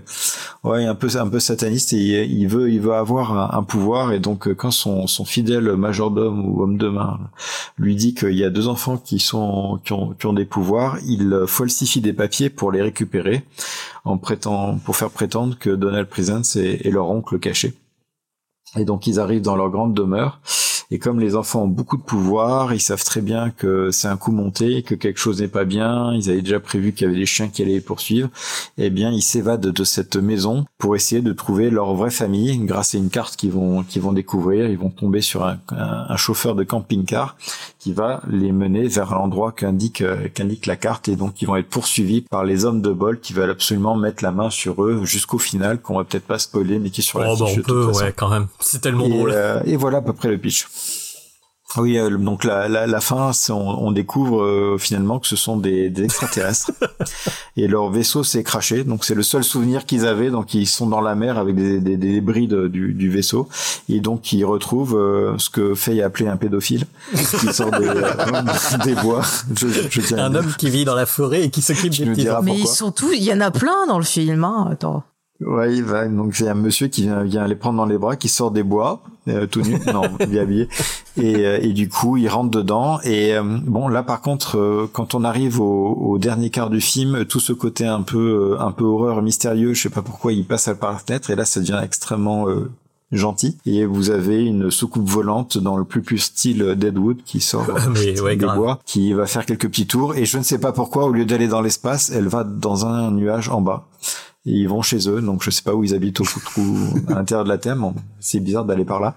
Et voilà, et le Oui, euh, j'ai le l'impression que le concept d'extraterrestre est assez flou pour le réal. euh. Exactement. Qu'est-ce que t'en as pensé, Nico, de ce film euh? Alors moi, ça m'a tout de suite fait penser à Bugarak. Hein. si, si les gens qui ne s'en souviennent pas, c'était un truc dans les années 2015. euh, On pensait que c'était la Ah, non, non, non, non, 2012. 2012. Ah mais oui, euh, ah c'était oui. 2012, la fin du monde Mais oui. effectivement. Et donc il y avait des, des types qui ont dû voir ce film, qui pensaient qu'il y avait une, une, un vaisseau spatial sous la montagne de Bugarak qui se trouve euh, dans le parc régional des Pyrénées. Et, et, et en fait c'est c'est ça, mais en vrai, enfin enfin en vrai, en film.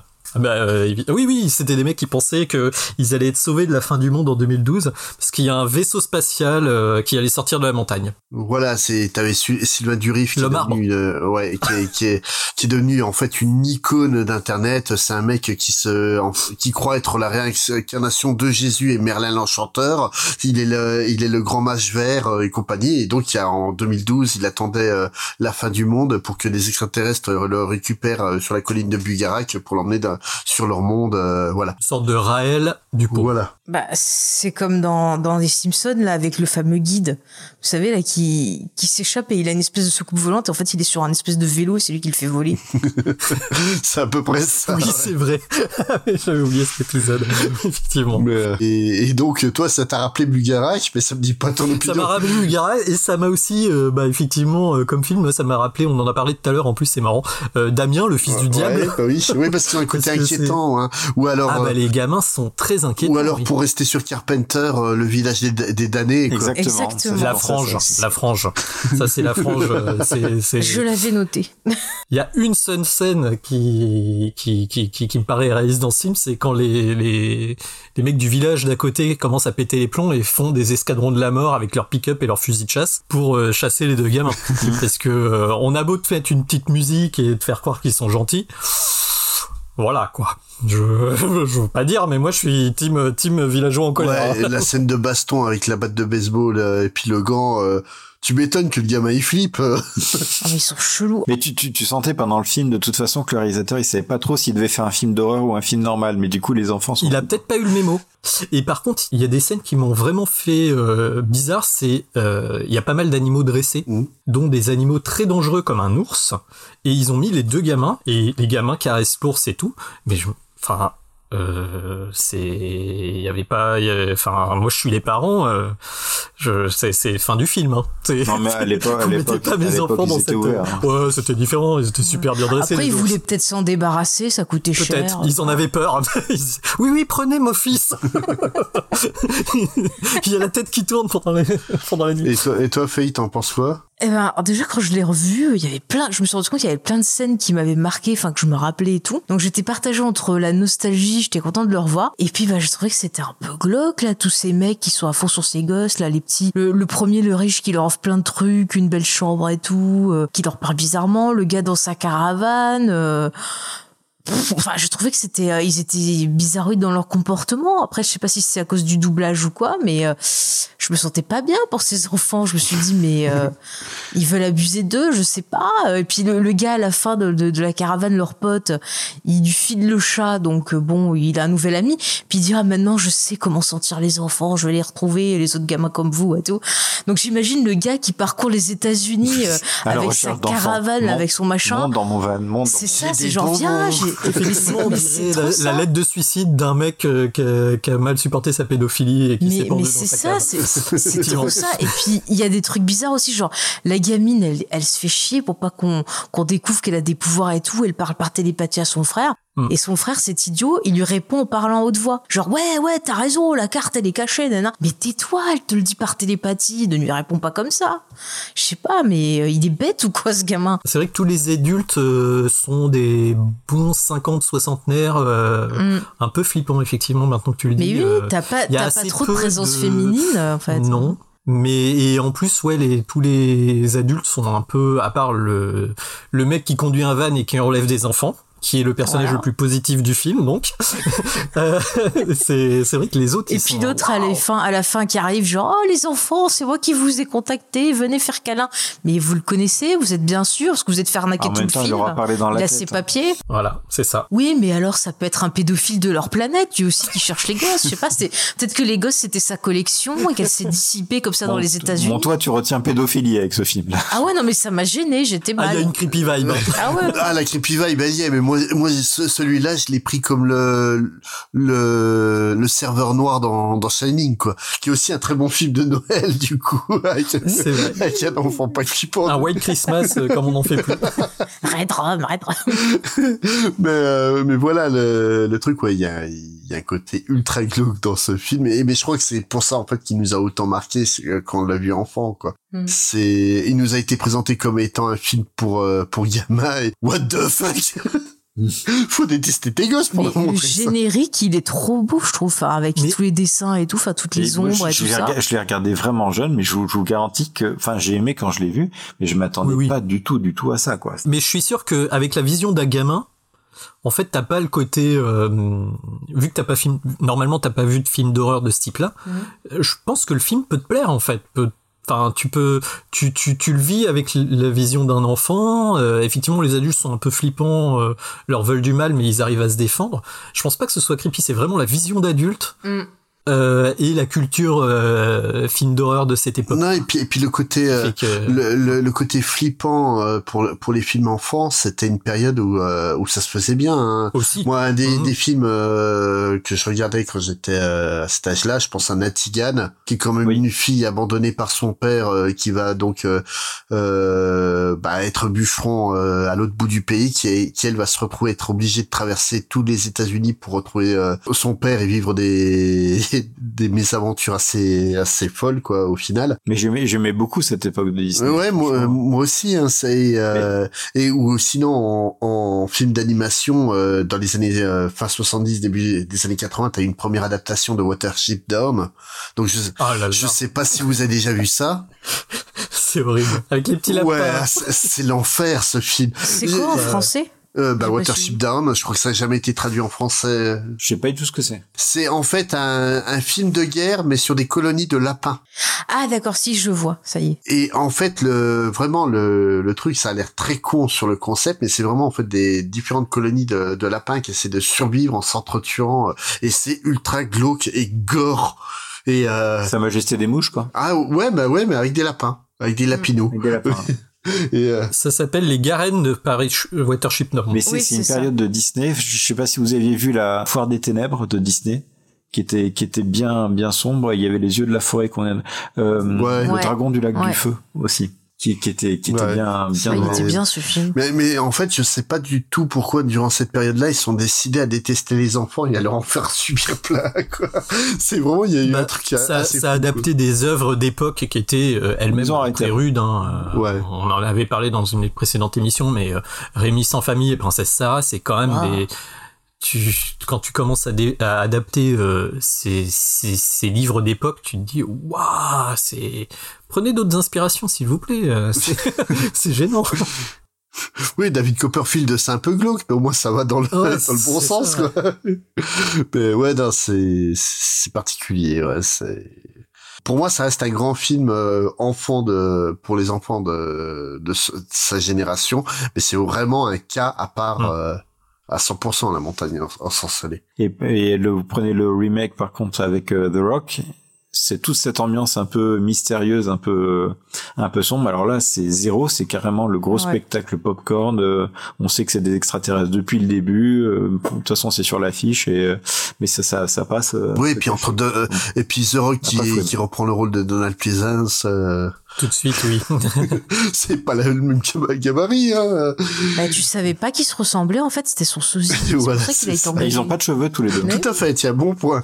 Et, euh, Et vous l'avez, vous l'avez pas vu torse nu, hein. Donald Pleasance, euh, il- Euh, Donald il Pleasance. Franchement, euh, ça aurait été réaliste. Hein, euh, Mike Myers, il aurait pas fait un pli hein, dans, dans Halloween. Mais euh, on va, on va arrêter les bêtises. On va partir euh, sur l'aventure avec un grand A, avec le choix de Faye. Alors, une nouvelle passion. Voilà, après les Sélénites, euh, après euh, Angel Lansbury, eh ben, je vais vous parler de poulet géant avec euh, l'île mystérieuse. Est-ce que le ballon est encore là, capitaine? La question est de savoir si nous pourrons le prendre. Vous croyez qu'on va réussir? Je vous le dirai tout à l'heure.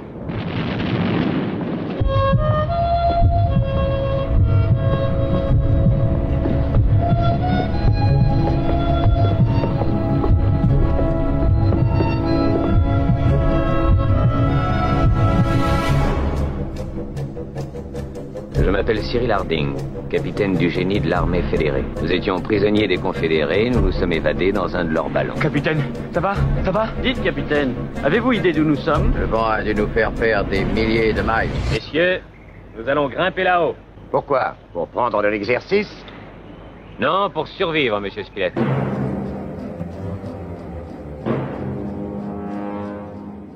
Donc, liste mystérieuse qui date de 61, qui est réalisée par Cy Enfield. Donc, alors lui, il est né, alors, petit hommage pour les fans de The Office, il est né à Scranton, tu vois. Ça m'a fait rire. Et c'était un écrivain, un magicien et un inventeur, en plus d'être réalisateur. Il a notamment inventé un espèce d'ordinateur de poche euh, qu'il avait créé pour sa société, qui est d'ailleurs toujours en développement. Euh, alors j'ai pas compris le truc exactement ce que c'était, à part que c'était un ordi de poche. C'est hyper pointu, donc n'hésitez pas à aller vous renseigner. En fait, le, le mec, c'est Steve Jobs et puis il a inventé l'iPhone. C'est ça, c'est ça, c'est ça. Je pense que c'est ça, mais comme je suis pas une scientifique, je vais pas m'avancer. Il avait été aussi cité, bah, justement pendant la chasse aux, aux sorcières, vous savez, euh, quand on cherchait les communistes aux États-Unis. Le macartisme. Ouais. Et euh, parmi ses films les plus connus, il y a Zulu en 64, Fureur sur la ville dans les années 50, Train d'enfer en 57, Le divin marquis de Sade en 69 et en 71, il a décidé euh, d'arrêter de réaliser tout simplement. Donc euh, bah écoutez, il n'avait pas envie et il a continué à faire des choses de magicien euh, par la suite. Alors au niveau du scénario, on a trois personnes, donc John Preble, Cron Whitbur et Daniel B. Ulma. Alors au départ, il voulait euh, simplement euh, essayer d'adapter l'île mystérieuse de euh, notre ami Jules Verne. Et le studio a dit oh bah un film sur juste des gens qui survivent sur une île, c'est pas assez fantastique. euh, il faut absolument rajouter des créatures. Donc qu'est-ce qu'ils ont fait? Eh ben ils ont contacté Ray Harryhausen, qui est euh, bah, un grand spécialiste euh, des effets. Donc, je vais essayer de vous le présenter un peu. C'est un maître des, des effets spéciaux qui a débuté sa carrière en étant euh, inspiré par le film de, de King Kong. Il a étudié après tout ce qui est art dramatique, sculpture, photographie. Il a euh, commencé à faire des monstres par la suite sur les monstres étant perdus. Il a beaucoup bossé sur l'animation. Il a notamment créé Dynamation, qui est en fait un moyen de combiner les prises de vue réelles et des miniatures et de pouvoir en fait euh, ben, euh, toucher la mise en scène, toucher le cadre et tout, tout en continuant à mettre en arrière-plan euh, des créatures, des miniatures, plein de choses comme ça. Donc il a travaillé sur pas mal de films, des films par exemple avec des secousses volantes, euh, les films sur Simbad, euh, Jason et les Argonautes bien sûr, Ah. le choc des Titans, donc le premier du nom, hein, pas celui, pas le remake euh, qui n'existe pas. Hein. On peut le dire. Donc c'est vraiment un grand, grand monsieur du, du cinéma. J'aime vraiment tout ce qu'il fait. Euh, au niveau de la musique, on retrouve un autre grand puisque c'est Bernard Herrmann qui a fait la musique. Donc qui a fait, bah voilà, c'est le compositeur euh, des musiques surtout de Hitchcock. Quand même, c'est pas du, du caca, les amis. Euh, un petit point quand même aller sur le sur le cast. Donc dans le rôle principal du capitaine Hardy, qu'on avait Michael Gregg, qui a tourné dans des films comme euh, La vallée de l'or noir, euh, L'ange et le démon, et il est aussi apparu dans Doctor Who. Écoutez, c'est magnifique. D'accord. Voilà, on avait Jane Greenwood qui jouait Larry, euh, Lady Mary Fairchild. Donc elle, elle a fait pas mal de théâtre. Elle a joué aussi dans un film de Lumet, dans Barbar Barbarella, euh, dans Les Chiens de Baskerville par exemple aussi. Euh, alors après, dans le rôle du jeune premier euh, qui était donc Robert Brown, c'est euh, Michael Callan. Alors lui, on a pu le voir dans Les Prochaines 3 dans Les Sept Mercenaires, un film voyez, plus, plus intelligent. Et après, il a fini sa carrière en faisant pas mal de séries télé. Et enfin, euh, dans le rôle de Guy Léon euh, Spilett, qui est en fait un journaliste, c'est euh, Gary Ménil. Donc lui, il a fait les aventu- l'aventurier de Rio Grande ou le tour du, monde en 80 jours. Donc c'était un peu les grosses têtes d'affiche de cette histoire-là. Alors le tournage s'est déroulé en Espagne pour tout ce qui était les scènes sur sur l'île. Et donc bah, au départ, ce qui devait être un film de survivants avec justement des personnes durant la guerre de sécession qui s'échappent d'une prison à bord d'un ballon, euh, s'échouent sur une île déserte et donc à partir de là, on est euh, sur une histoire où ils vont être attaqués, donc comme j'ai dit par un poulet géant, un crabe géant, j'adore le crabe. euh, des abeilles géantes, voilà, mais c'est magnifique. Mais c'est, mais c'est hyper, le, le crabe est Bah, c'est un vrai crabe en fait, hein, tout simplement. Ah C'est- mais magnifique, j'adore. Ray Harryhausen, il était très fort pour euh, déguiser en fait des des, des lézards. Il, il prenait des lézards et puis il leur mettait des petits bouts d'armure pour Ouais, faire ouais. croire que c'était des dinosaures. Encore, encore vivant, quoi. Ouais, ouais, oui, mais- oui, et mais le film, pas- franchement, il ça est, les il abîmait est pas génial. en fait. C'était voilà, c'était du dé- il déguisait des lézards pour faire des C'est du dinosaures. cosplay de dinosaures. Ouais. Mais j'aime beaucoup ce film parce que vraiment euh, entre les créatures puis quand il y a le Nautilus qui arrive qui est euh, qui est un super décor qui est hyper travaillé avec des machines bizarroïdes et tout. Enfin c'est hyper prenant. Moi ça me faisait rêver quand j'ai vu ça enfant. Mais euh, j'étais j'étais à fond. Euh, les personnages bah, ça fonctionne plutôt bien parce qu'on a euh, bah, euh, l'armée du Nord euh, qui au départ a pris en otage quelqu'un de l'armée du Sud pour s'évader puis finalement ils vont apprendre bah, par le pied de, de l'île en devant fonctionner en groupe. Ils vont apprendre voilà à se connaître, à enterrer leurs différences. C'est beau. Après il y a, y a deux femmes qui arrivent qui s'échouent parce qu'il faut quand même des femmes. Bon bah ça se goupille bien. Le, le petit jeune il se tape la petite jeune et puis le journaliste voilà un peu parce qu'il Et les jour- femmes font la cuisine et la couture. voilà, voilà, parce que c'est un film d'époque. Et d'ailleurs, la petite jeune, elle a chaud, elle a une mini-jupe. Mais bon, c'est quand même un beau film d'aventure. C'est vraiment, tu vois pas le temps passer. Et euh, j'adore, ça me fait rêver. Alors, c'est pas un film de Noël, c'est sûr, mais ça passait beaucoup dans cette période-là quand j'étais gosse. Et puis après, je l'avais enregistré sur cassette et je le regardais chaque année. Le doublage qu'ils ont fait à l'acteur noir, par contre. Oui, bah ça, c'est l'époque, ça passe là, plus du tout. Au moment, je dis, il va leur servir du banania, ça continue. c'est vraiment, euh, ça Ah, tâche. c'est horrible. Par contre, vous pouvez euh, le trouver euh, en Blu-ray. Il y a une très belle euh, édition. Je vais vous le dire parce que vraiment, Oui, euh, je je me suis regardé Sidonis Calista et euh, ils font un super boulot. Vous avez même tout un coffret Ray Harryhausen. Mm. Et moi, je remercie XP. Je lui fais un petit coucou parce que c'est grâce à lui que j'ai pu retrouver ce film. Ça faisait des années que je le cherchais. Je voulais trop l'avoir en Blu-ray. Mm. Et voilà, le bonheur. Et Blu-ray, en plus, on voit tous les effets spéciaux et c'est, Ah, mais ils sont beaux ces effets. Ça vieillit bien. Et ton opinion sur le film, Gizmo? Euh, ben, mon père était un énorme, énorme fanatique de films avec des milliers de VHS et, euh, et ces films-là, ça fait partie des films que qu'on avait le droit avec la dernière séance de comment il s'appelait euh, Eddie Mitchell. Mitchell. avec Eddie Mitchell et donc ça fait partie des films que j'ai vu vu vu et revu et donc euh, du coup euh, je- même si le film était pas terrible je l'ai vu tellement de fois que franchement ça c'est que des bons souvenirs pour moi non j'aime beaucoup ok et toi euh, Nico? Bah, je le connaissais pas. Très honnêtement, euh, voilà. Euh, je suis un peu déçu. J'aurais préféré voir euh, 20 minutes sous les mers en fait, parce que c'était c'était le film dont il y avait la bande annonce euh, tout le temps, et c'est un peu la suite de 20 milieux sous les mers. Hein. No spoil. Officiellement, mais, euh, oui. mais oui, voilà. oui, oui. Et euh, alors c'est Technicolor as fuck. Hein. C'est vrai que euh, on est sur un film d'époque euh, avec des couleurs qui sont euh, peintes à la main mais qui sont magnifiques.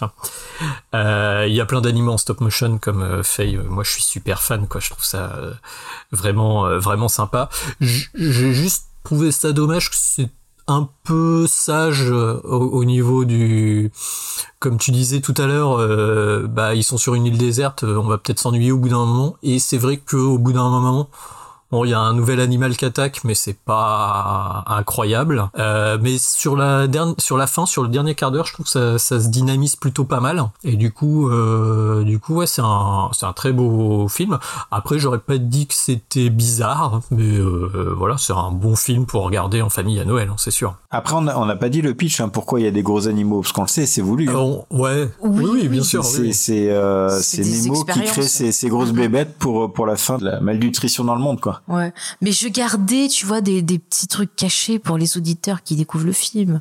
Faut pas tout leur dire. pour pour ma part euh, ben en fait euh, faut euh, faut être honnête hein, pour tous euh, tous les gamins des- qui ont grandi dans les années 80 et et qui étaient devant la télé en France à l'époque, Jules Verne était très important. Oui, on avait sûr. souvent des, on avait des, souvent des rediffusions bah, de 20 milieux sous les mers, comme tu disais, euh, Nico, et qui, pareil, je préfère 20 milieux sous les mers à, l'île- mystérieuse. Et euh, surtout, moi, je me rappelle en fait de la série Deux ans de vacances, qui, est- qui était une série télé qui passait en boucle. euh, je crois dans dans de vacances, il me semble, euh, qui était une série live euh, qui était vraiment extraordinaire aussi, euh, avec un générique euh, fabuleux. Et euh, ouais, c'est j'adore ce film parce que j'adore euh, j'adore Jules Verne, j'adore euh, j'adore Harryhausen. Donc là, forcément, la rencontre des deux, bah, je peux que aimer quoi.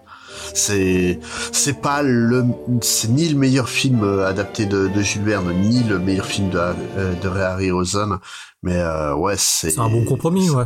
Ouais. Après, je suis pas sûr que de le montrer à, à une jeune génération, ça passerait quoi. S'ils sont ouverts. Après, pour ceux qui ceux qui veulent découvrir il y a, il y a Jacques le tueur de géants. Je sais pas si vous connaissez que vraiment de, de l'heroic fantasy, c'est une histoire euh, unique pour une fois. C'est pas Sinbad ou, ou Jason et autres.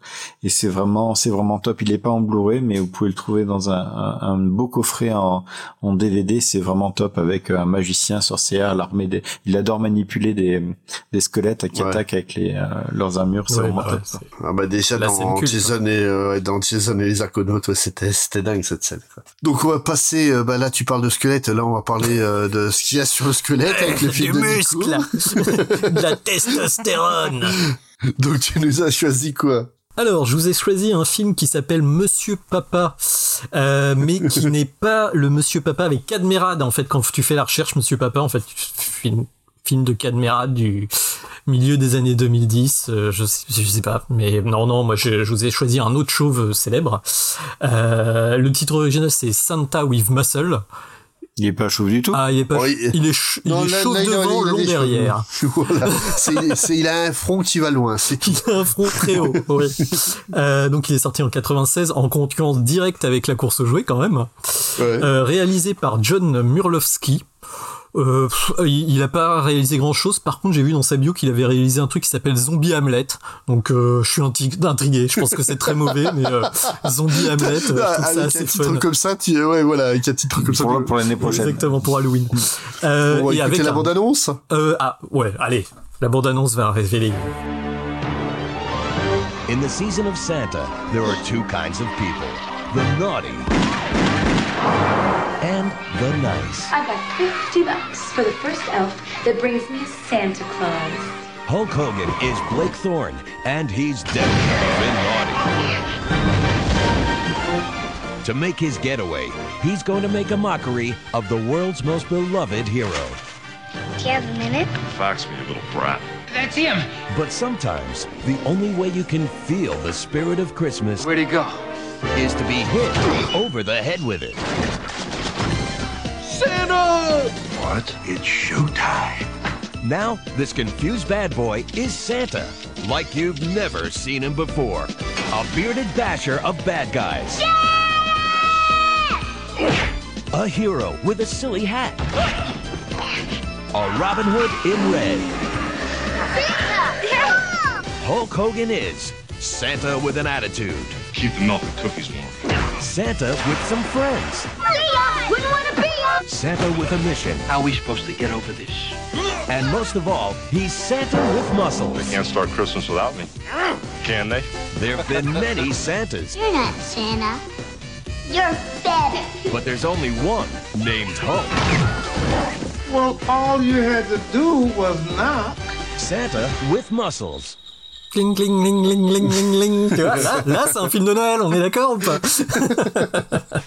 Donc, euh, comme je disais, voilà, euh, quand t'as pas Arnold Schwarzenegger, euh, bah, qui c'est que t'appelles euh, Un autre musclé des années 80, le Hulkster, Mister America, Hulk Machine. Il nous vient de Clearwater et pèse 150 kilos, Hulk Hogan Et oui, le catcheur. Bros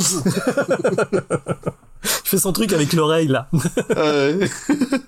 Donc euh, Hulk Hogan, euh, effectivement, euh, j'imagine qu'il est encore connu, mais pour vous le situer, c'est euh, le plus grand catcheur des années 80 jusqu'aux années 90. C'est un peu le John Cena des années 80. Ça reste, ça reste une légende. Ah, C'est, bah, c'est, à mon avis, le, le catcheur le plus connu, hein, quoi. Enfin, tout simplement. Euh, c'est ce type euh, un peu avec un peu d'embonpoint. Et effectivement, on parlait tout à l'heure. En fait, il a, c'est, très intéressant parce qu'il a, il, alors pas dans le film parce que dans le film, euh, il- enfin voilà quoi. Euh, il a une calvitie et les cheveux longs derrière. C'est, c'est assez, euh, c'est assez, et il a un bandeau. Ouais. Parce que du coup, il transpire beaucoup euh, sans cheveux. Voilà. Euh, voilà, il est tout en orange et on le voit dans plusieurs films. hein. On le- à l'époque, il a commencé une carrière euh, euh, bah, d'acteur, tout simplement, où il a joué dans Rocky 3. C'est, je crois, un des premiers films dans lequel euh, mais il jouait son propre rôle. Et puis après, il a fait du, bah, de la composition, hein, comme tout acteur. Euh, il a commencé à faire des films WWE. Et puis, La composition. et puis après, il, il jouait plus Hulk Hogan parce que faut, ça, enfin c'est compliqué parce que euh, le, le Hulk Hogan est déjà un personnage et du coup il joue son personnage de catch au cinéma et après en fait il a, il a commencé à jouer dans des séries et puis des, des films comme euh, Santa with Muscle Mm. dont on va parler ce soir. Donc euh, voilà, je, suis- je suis un peu déçu parce que je pensais que ça était un film à la base euh, WWF.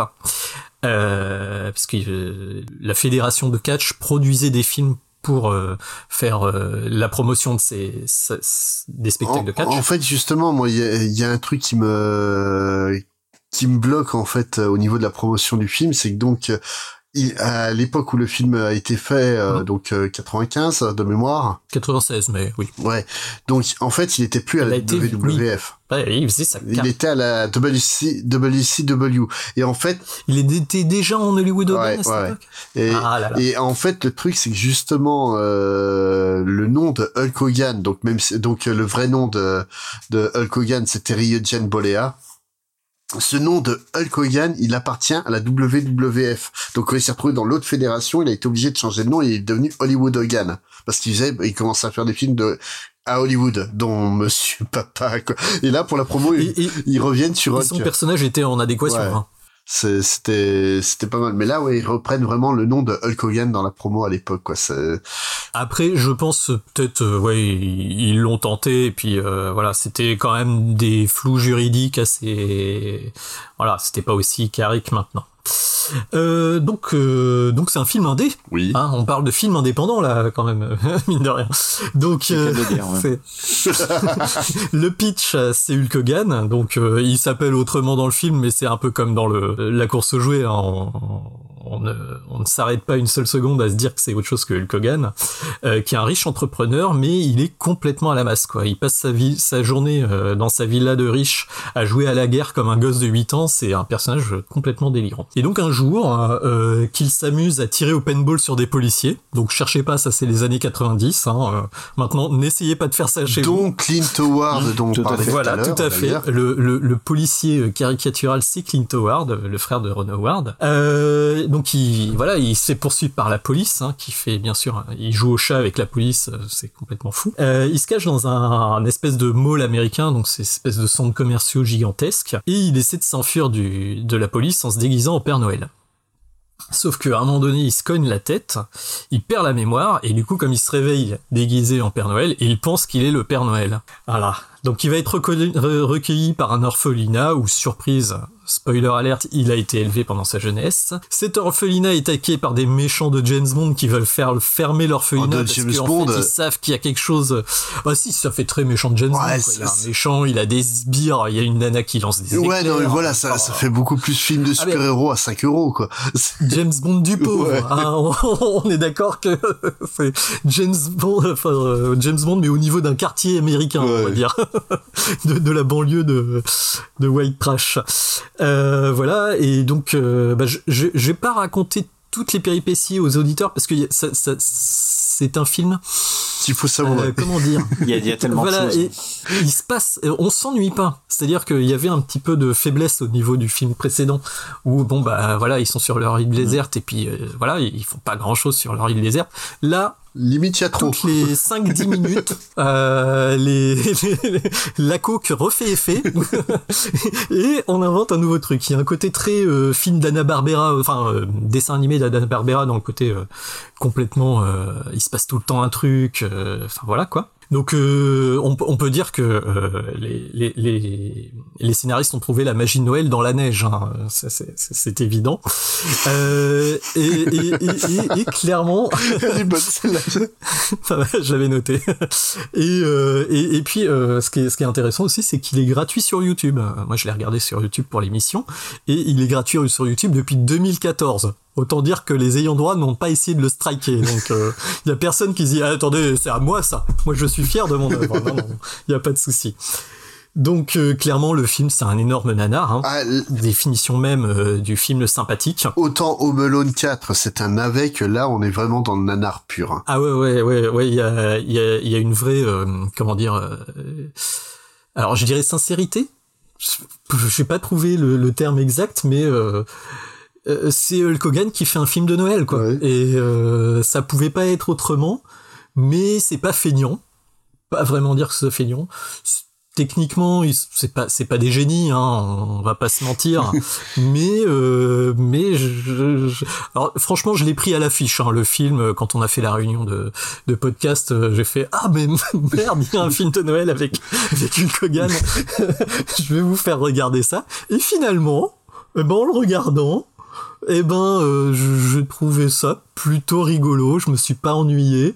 C'était d'une débilité assez profonde. C'était un peu triste de le regarder tout seul. J'aurais mieux fait de le regarder avec des potes et de la bière. Non, avec la bière et une pizza, je trouve que ça aurait été très bien. Exactement, mais euh, voilà. Et il y a aussi un truc qui est extrêmement bizarre dans ce film, hein, donc euh, je pense que tout le monde l'avait remarqué, mais c'est qu'il y, a, euh, c'est- il y, a, il y a un côté euh, 70 Show euh, C'est-à-dire qu'il y a une des gamines de l'orphelinat, c'est Mila Kunis quand même. Et euh, t'as aussi le, hum, sidekick de, de Hulk Hogan, c'est le papa de Donna.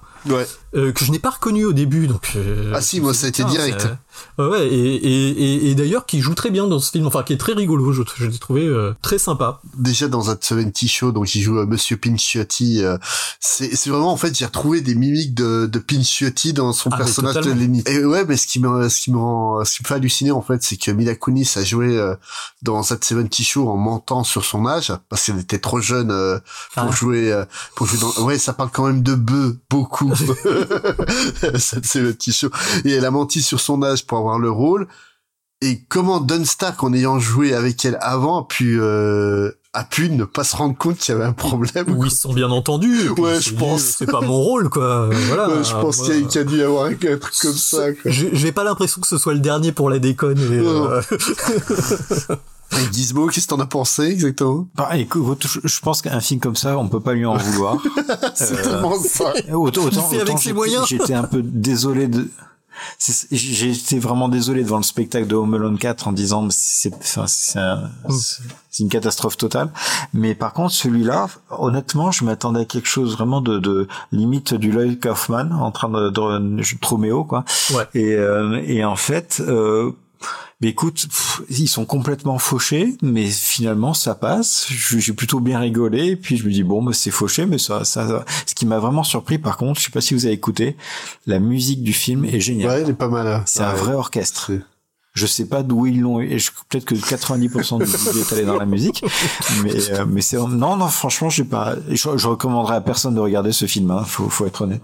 Mais euh, mais c'est non c'est moi Oh, bah, pour rigoler entre amis, quand même. Et toi, Faye? Chef-d'œuvre. Je pense qu'on peut pas dire autrement. Chef-d'œuvre.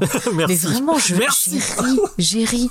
J'ai senti l'esprit de Noël. J'ai vu un best-of de tous les films. Euh, T'as le côté un peu Scrooge avec ce personnage qui qui doit comprendre quel est le vrai esprit de Noël, qui doit changer. Voilà.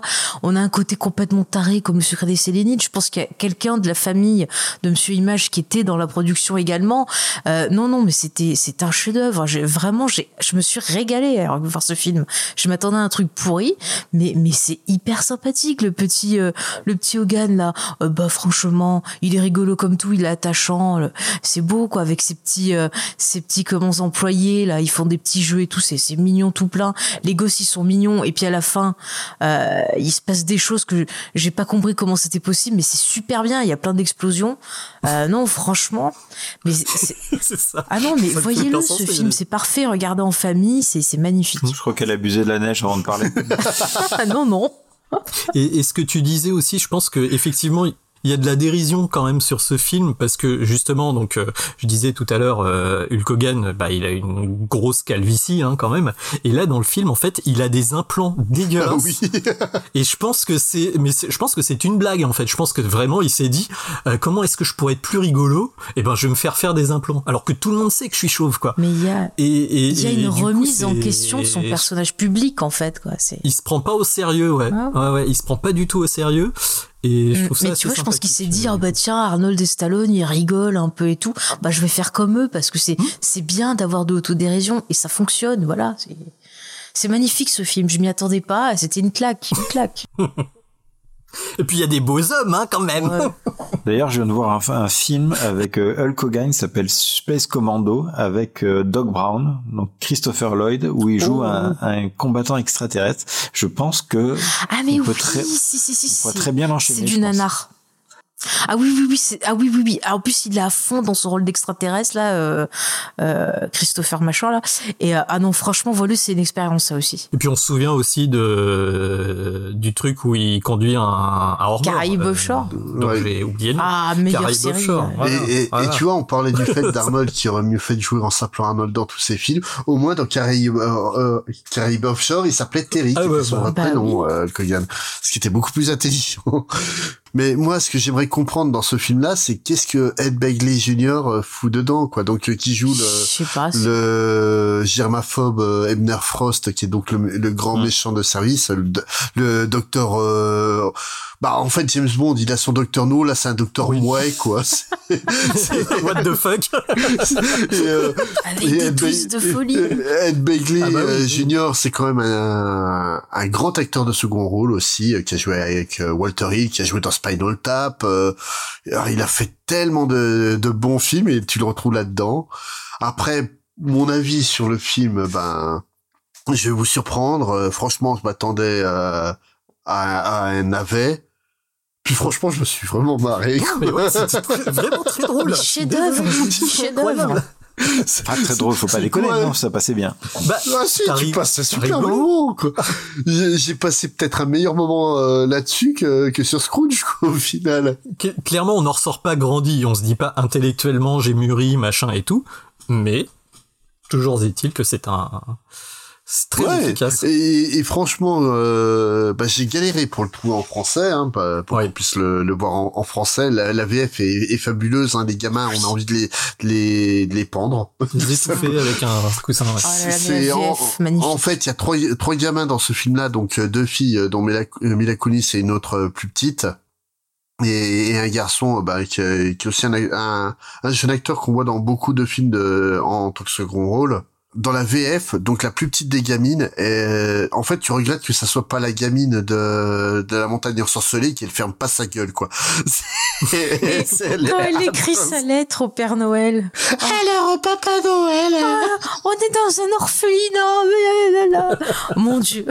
T'as l'impression que ouais, c'est c'est un adulte sous euh, sous hélium quoi qui l'a doublé. C'est c'est atroce. C'est mais c'est génial. Mais tu vois ce ce film là, donc euh, j'ai j'ai fait une soirée avec des potes euh, il y a pas longtemps. Donc là, le typique la soirée euh, la soirée pizza bière. euh, Enfin là, c'était raclette euh, et bière pour l'occasion.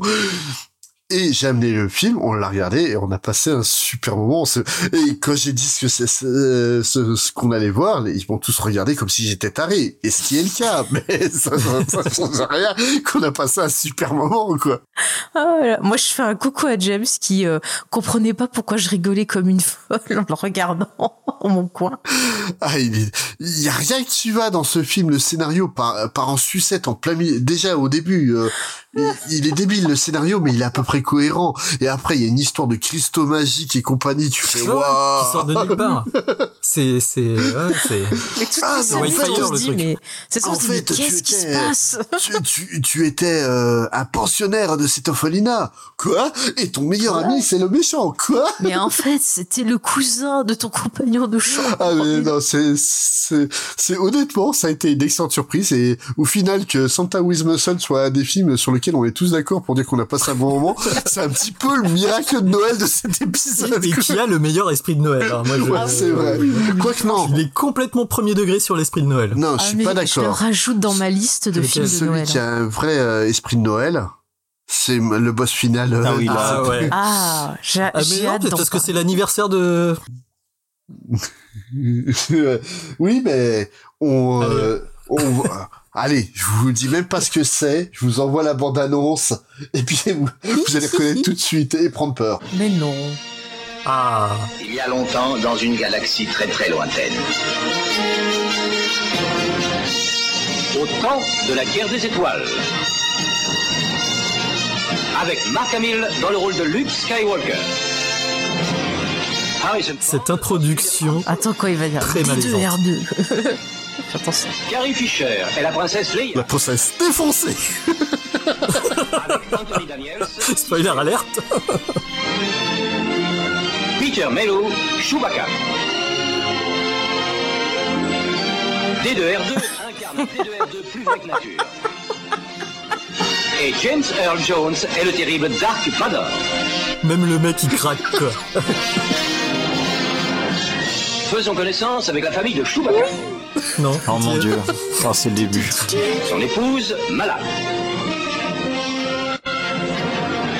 Son frère, Itchy. Il m'attend le meilleur. Et son fils,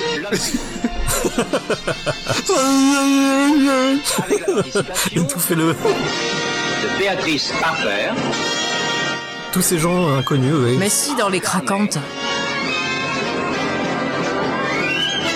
Les Jefferson Starships, Harvey Korman, T'as même l'abandon, c'est interminable. qui se retrouve au temps de la guerre des étoiles. J'adore. Non, moi ce qui m'éclate, c'est la bande dessinée animée du film. Elle- elle est C'était tellement horrible. dégueulasse l'animation. Film d'animation.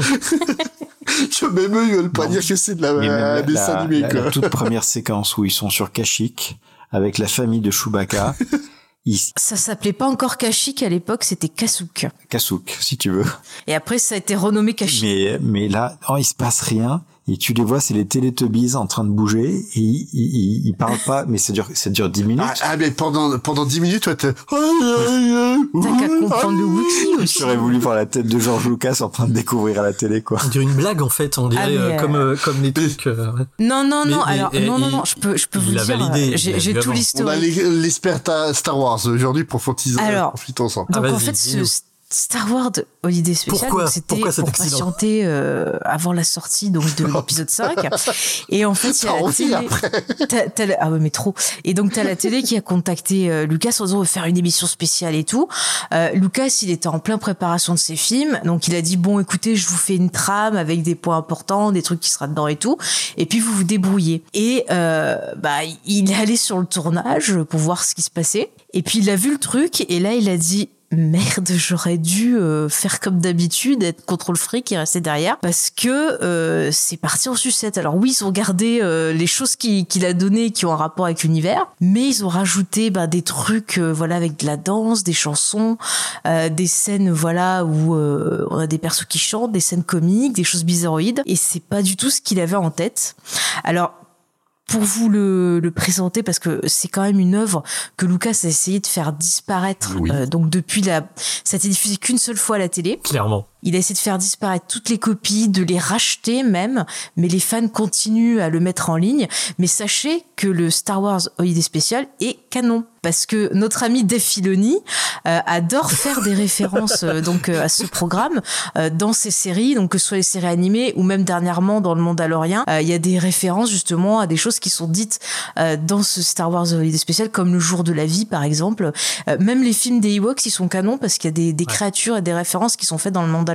Tu, tu veux dire que euh, tous les jeux vidéo de Lucas, Lucasfilm Games, tous les romans qui apparemment sont vraiment très bien, ont été dégagés Mais, du euh, canon Attends, fais confiance à Dave Filoni parce que lui, il ramène. Mais euh, Whipster, Whipster, Star, Whipster, Whips, Bah oui, c'est canon, puisqu'il ça. a pris Ça, des éléments du truc, la- donc oui, c'est canon. Mais il essaye de ramener les bonnes choses quand même, Filoni. Donc moi, je l'aime pour ça.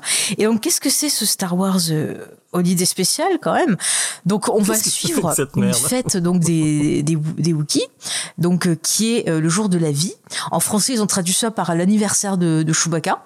Ils ont pas fait chier. Oui, il n'y a aucune référence à Noël. Est-ce que ça a été diffusé hors Noël en France Alors, ça a été diffusé à Noël, mais en fait, euh, pour pas qu'il y ait de soucis et tout, ils ont transformé ça en jour de la vie, comme ça tout le Ça, monde est. D'accord, mais pourquoi la version française? Parce que moi, je, le- là, c'est la première fois que je le voyais dans la Alors, version française. la version française, je sais Et pas du pourquoi ils tout, ont j'ai pas dégagé la date. référence à Noël? Mais parce que je pense qu'ils s'en foutent. Ou ils ont pas dû le diffuser à Noël, ou ils s'en foutent, ou ils ont rien compris, quoi. C'est euh, c'est surtout ça. Et donc en gros, euh, l'histoire, c'est que on suit euh, la famille de Chewbacca Ah, qui se fête, prépare à faire la fête et qui s'inquiète parce que euh, bah Chewbacca est toujours pas arrivé. Mais qu'est-ce qui se passe? Et bien pendant ce temps-là, Chewbacca et Han Solo euh, sont dans le Faucon Millennium et ils sont poursuivis euh, par l'Empire et ils essayent euh, à tout prix de les semer pour pouvoir donc aller sur Kashyyyk, donc euh, ancien nom de, de Kashyyyk. Et euh, pendant ce temps-là, bah, sa famille, euh, eh bah, ils se font euh, visiter par des gens de l'Empire. euh, ils contactent le pauvre Luke Skywalker, donc avec Mark Hamill qui venait d'avoir Ouais, son accident et qui avait en fait une moitié de visage paralysé, plus des cicatrices.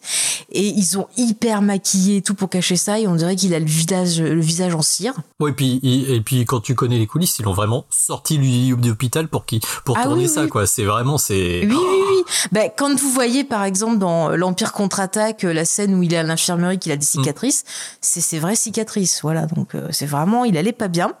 Euh, alors après, on avait Carrie Fisher hein. qui, euh, à l'époque, était pas bien.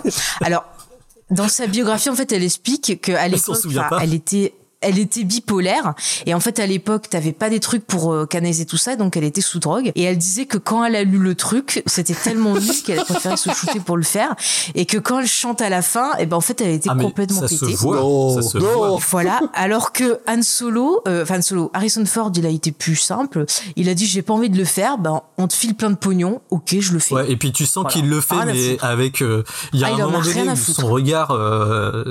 Enfin, tu sens que son âme meurt en direct, Mm. et et, Ah oui, et, et c'est vraiment euh, ouais c'est c'est c'est c'est c'est triste de le voir comme ça le. Ah ouais ouais non il en a rien à foutre. Après le truc qui était euh, hyper important à l'époque c'est que on a eu la première apparition donc de Boba Fett qui était un personnage qu'on allait par la suite découvrir dans l'épisode 5 et qui est devenu euh, culte. Et donc voilà c'est sa première apparition dans un dessin animé euh, je pense qui a été également animé par la famille Image. Ah oui, c'est du même niveau. Ah, il- après par contre il apparaît à d'autres dinosaures, ce qui est quand même relativement classe. C'est clair. Faut bien avouer que euh, Voilà. Après, il y a, y a pas tout à jeter. Euh, Il y a des scènes de famille sympas. Moi, j'aime beaucoup les, les scènes dans la cantina. Je vous avais dit avec euh, Béatrice Arthur. Donc, euh, qui était dans les craquantes. C'est une des craquantes, les Golden Girls en, en VO. Voilà que j'aime beaucoup. Mais on voit un peu, euh, voilà, la vie dans les cantinas. euh, on voit à quel point c'est dur avec l'empire, à quel point euh, bah, la pauvre euh, femme, elle se fait harceler par des clients aussi. Donc euh, c'était compliqué à cette Ah, époque-là. ouais. Mais voilà. Après, il y a des scènes bizarres de cuisine, de grand-père Wookie qui a l'air de. Ah bah il mate un boulard, hein, faut être honnête, hein, il mate un boulard euh, Voilà, avec Diana regarde. Carroll. hein. Il marque, regarde un clip de James Bond un peu, enfin une chanson de James Bond. Bah, elle lui dit viens, mets-toi à l'aise mon coco. Ah le mec direct quoi, c'est ah, le plaisir. Le gamin qui est un peu chiant de, de, de Chewbacca, voilà, qui râle toutes les cinq minutes, fait des conneries. Il ressemble un peu, euh, je sais pas si vous vous souvenez de cette série euh, qu'il y avait dans le web, au- au- sur le web au, au début des années 2000, euh, les têtes à claques. Il y a ça. Il, a un peu la même bouche. Il a une espèce ça. de bouche ultra euh, avec des lèvres ultra pulpeuses. Pourquoi? Enfin, le Willy Waller. Les autres, ils sont pas comme ça. Ils ont des museaux de chiens, quoi. Voilà, tout va bien. Est-ce que ça voudrait dire que la femme de Chewbacca, Alors oui. pendant qu'il était prisonnier, par exemple, euh, euh, voilà, et elle aurait eu une aventure avec quelqu'un euh, Clairement, dans la VF, Possible. alors clairement dans la VF, le doubleur se reprend, mais Mhm. Harrison Ford, quand il arrive pour sauver la situation, il arrive, il y a la femme, le frère de Chewbacca, donc hein, le, le le Wookiee dégueulasse, c'est le frère de Qui est le Chewbacca. père dans la VO. Oui, ou le grand-père. non, euh, alors ouais. c'est non, c'est le frère de Chewbacca, c'est l'oncle donc. Dans la VO aussi Alors dans la Parce non dans la VO c'est le grand-père. mais C'est ça, hein. Dans la Ouais. VF, clairement, c'est le frère de Chewbacca et quand il arrive, il parle au frère de Chewbacca et il lui fait ton fils nous a sauvé la mise en poussant le mec euh, par la, par la rambarde. C'est. C'est-à-dire qu'il balance, qu'il est au courant que en fait, la, le fils de Chewbacca n'est pas son fils, mais le fils de son frère. Et tu sens que le doubleur fait ouais, ouais non, non, mais bon, c'est bon. Allez, euh, Chewbacca, va voir à la porte, euh, voir s'il n'y a pas de danger. Et, et je, je sais pas si c'est exclusif à la version française, mais c'est délicieux. Ah non, mais, mais je suis sûr que c'est ça, parce que Chewbacca, il faut pas Ah oublier bah, qu'il a été euh, esclave, Ouais, voilà, dans voilà. les mines de sur Kashyyyk, là, je sais pas quoi, là, pas Kashyyyk, euh, euh, Kessel, Kessel, Il était prisonnier, on le voit dans Solo maintenant. C'est, ça a été mis en image. Et donc pendant ce temps-là, forcément, Ah bah, il se passe bon, des bah, choses, voilà, hein. l'attente était longue, euh, voilà. Et puis c'est un chaud lapin, on l'a bien vu. euh. Et oui, oui, oui. Donc, bon, écoutez, c'est, la vie. Mais c'est bien, on voit des histoires du, du quotidien un peu de cet univers. Est-ce que c'est canon ça dans Mais, l'univers le, Ah, pire, c'est qu'il n'y a rien qui va dans tout ce film, enfin de ce programme, parce que tu dis t'es censé quand même avoir euh, bah, des, des rubriques qui intéressent les gens. La scène de cuisine, elle vous a vraiment intéressé.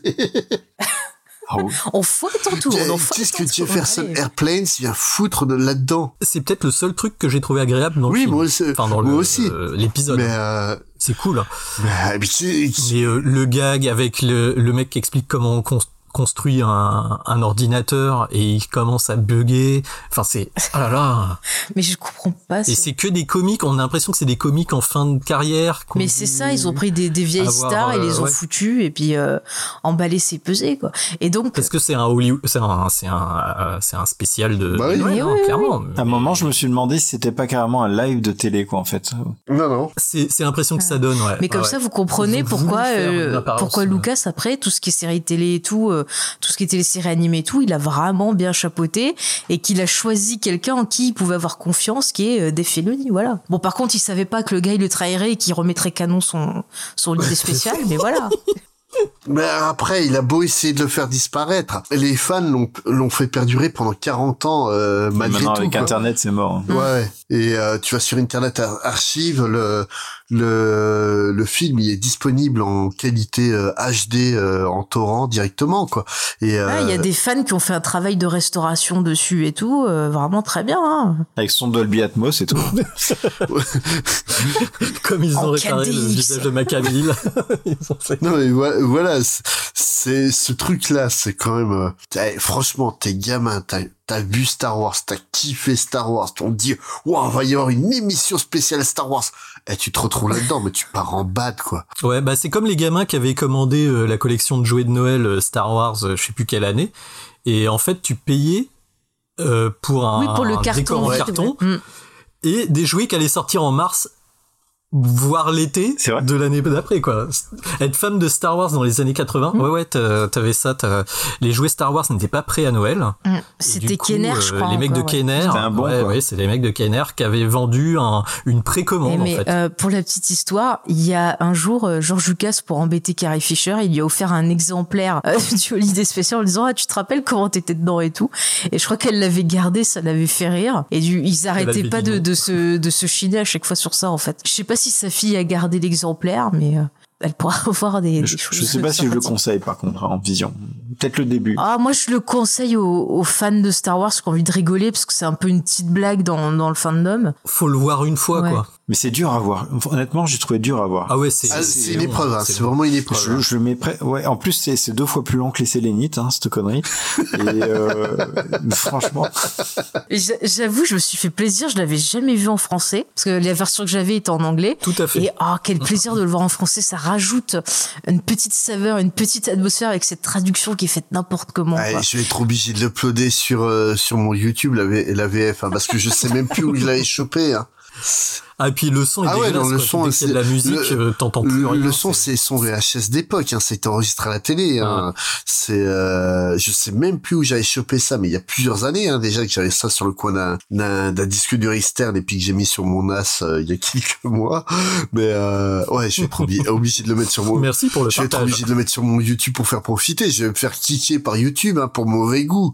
C'est- ils vendent pas des un ils vendent pas nouveau des je Tu pense. sauras rien. T'as un D2R2 plus vrai que nature. Alors franchement, Ban par Disney. C'est quand même pas mal. Ah, j'aimerais qu'ils le rajoutent sur Disney Plus. Ça serait trop bien. Ils ont mis les Ewoks. Ils peuvent mettre ça. Oh, version On chie 4K. sur Lucas. Le pauvre. Et tu sais ce qu'on avait prévu à la base? On te donnait 5 milliards pour Star Wars, mais rien que pour cette merde. Mais ils vont faire une série télé sur la famille de Chewbacca, Ah tu vois, oui. pour mode sitcom, ça. D'ailleurs, ouais, mais d'ailleurs, euh, s'il est, euh, si c'est canon, euh, moi je veux une série sur Lumpy, quoi. Ah mais tellement un dessin animé, un truc comme ça. Ah non, non, une série d'action, carrément. Hein. Ah ah, ah. Mais pourquoi il était pas dans la postlogie? Ça aurait été sympa. Il aurait pu être pote avec le petit Ben. S'ils avaient été potes, il aurait pas tourné du côté obscur parce qu'il aurait eu un ami, quelqu'un qu'il aime. Voilà.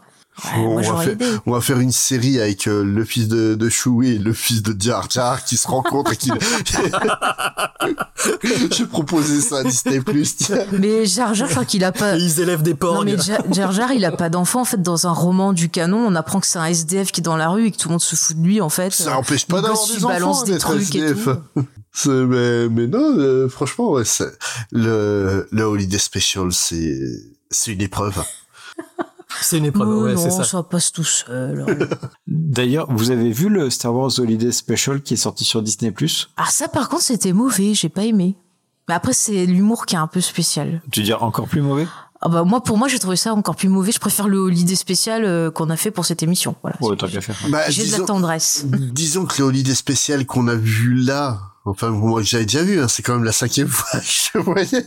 Oui, non. ouais, Bon alors moi je compte plus, ça fait au moins. Il leur demande. Mais, ah, Je crois que ça fait plus de 20 fois que je l'ai vu. Le truc, c'est que c'est épouvantable, c'est vraiment mauvais, mais c'est, c'est tellement, mais une curiosité que ça soit aussi, euh, aussi épouvantable que, ouais, tu, tu prends un plaisir malsain à le regarder, quoi. Tandis que le nouveau qui a été fait, ouais, c'est, c'est, il manque le- le côté pétage de plomb qu'il y a eu vraiment pendant toute la production, Mm. parce que tu, tu regardes celui-là, tu fais juste, mais pourquoi les 10 minutes de dialogue entre Lumpy et sa mère en Wookiee dont sous-titré C'est vrai. tu fais t'avais qu'à apprendre le Wookie, je te dis, et puis c'est tout. c'est c'est c'est tu dis mais à quel moment il y en a un qui s'est dit que ça allait être intelligent de faire ça quoi? Et, et c'est tout le long tout le long en fait Euh, ouais la, la scène où euh, où euh, Ichi regarde un Ouais, bah, franchement, ouais, je suis sûr qu'il se pignole en regardant son truc dans le casque quoi. Mais évidemment. Et, et le truc, c'est tu fais, mais pourquoi ça truc pour gosse, arrêtez, quoi. Et, et- et dans celui qu'ils ont fait, là, sur Disney+, c'est juste trop lisse. Il manque vraiment ce côté fou. Mm. On a perdu de la créativité. Euh, ouais, non, mais je, je suis pas sûr que ça soit une mauvaise Mais chose qu'on ait je crois que perdu le cette truc qu'ils ont créativité. fait, cette cette espèce d'humour Lego là qui, est- qui est nul. Le, la seule série Lego qui était marrante que je conseille, c'était les euh, ah c'était une famille là de de garagistes dans l'espace. hein. Il y avait un côté parodique les Freemakers, voilà. Vous pouvez montrer ça à vos gosses. La série, elle est plutôt marrante et ça se moque un peu de Palpatine, enfin un peu de trucs comme ça. Et euh, j'avais été surprise, elle était très sympa, voilà. Mais Et sinon, d'ailleurs, tant que tu fais des recommandations, qu'est-ce que vous recommanderiez euh, à nos auditeurs à regarder pour Noël avec leur, euh, enfin pour les fêtes de fin d'année du coup, Mhm. avec leurs enfants, vraiment à destination des enfants. Forc- forcément avec le thème de Noël. Pas forcément, un film vraiment que- à partager avec les, les gamins. Il y a un film que j'ai revu la, la semaine dernière que j'ai vraiment adoré. Enfin, j'aime beaucoup le réalisateur. C'est High Spirits de Neil Jordan. Oui. Mhm. Ça raconte quoi? Il y a Hulk Hogan dedans? Vous avez jamais vu?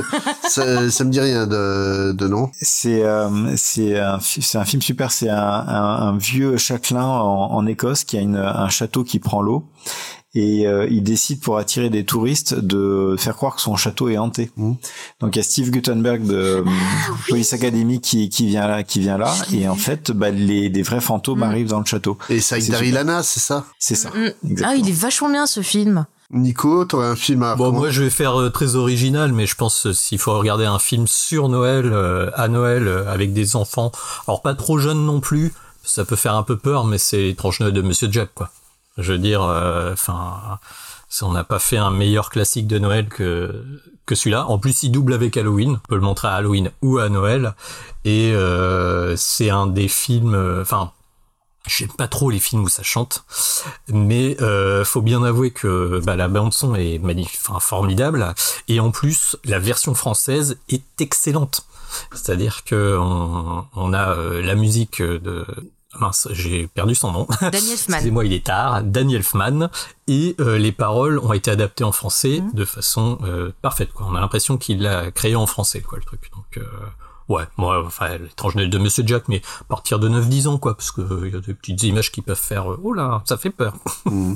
Et toi, Faye, donc, euh, en Euh, plus de ton truc frigo Alors, euh, bon, c'est pas un film qui parle de Noël, mais j'en parlais euh, tout à l'heure. C'est le fantôme de Barbe Noire, parce que pareil, c'est quelque chose que j'ai beaucoup regardé à Noël. Il faut le trouver. Et il est sur Disney Plus. Ah bon? Ouais, il est sur Disney Plus et euh, c'est super drôle. Donc c'est l'histoire de- d'un coach qui arrive en ville pour entraîner donc l'équipe du lycée et il achète une espèce de bassine euh, qui aurait appartenu donc à un pirate et en fait en, en la cassant, il trouve une espèce de de rouleau avec des textes et c'est un peu comme Evided, il va lire le texte et ça va libérer l'esprit de, de Barbe Noire et il va se passer plein de choses et c'est super drôle. euh, Les acteurs sont top et vraiment c'est un truc que vous pouvez regarder en famille parce que même si c'est une histoire de fantôme, ça fait pas peur. Il y a vraiment des scènes euh, un peu burlesques, voilà.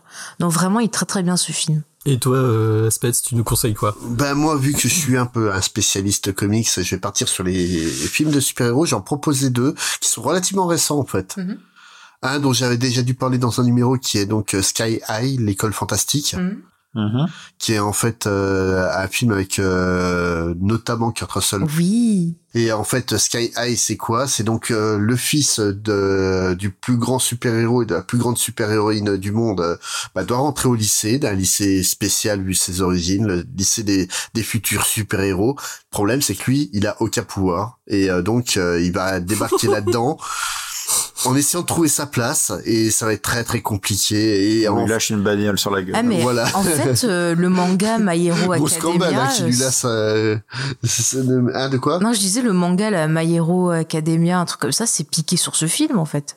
Parce que c'est un peu le même schéma, un mec qui va dans une école de super-héros. Oui, non, parce que lui, en fait, il a vraiment le statut d'héritier. Tout le monde sait qu'il est le, le fils du, du plus grand super-héros du monde et de la plus grande super-héroïne. Donc tout le monde s'attend à ce que ça soit vraiment. Et en fait, il est obligé de, au début de, bah de d'essayer de louvoyer pour essayer de survivre et à partir du de moment du moment où, il- où ses pouvoirs vont se révéler c'est comme par exemple euh, le, la série d'animation qui est sortie cette année euh, Invincible euh, sur Prime Ah oui, ouais, tout à fait, ouais. euh, en, en fait, bah, il devient un peu euh, la coqueluche du, du bahut et puis il va peut-être un peu perdre euh, pied, euh, un peu perdre pied à cause de ça. Il va falloir qu'il se rappelle euh, de qui sont ses amis. C'est vraiment un film qui est, bah, c'est un film qui se fait critiquer euh, beaucoup parce que oui, c'est un film pour gosses. Oui, c'est un film pour gosses. C'est le concept du film déjà de base. Et mais le, le truc en fait, c'est qu'il y a vraiment des des bonnes valeurs qui sont dedans. Le film est plutôt bien réalisé.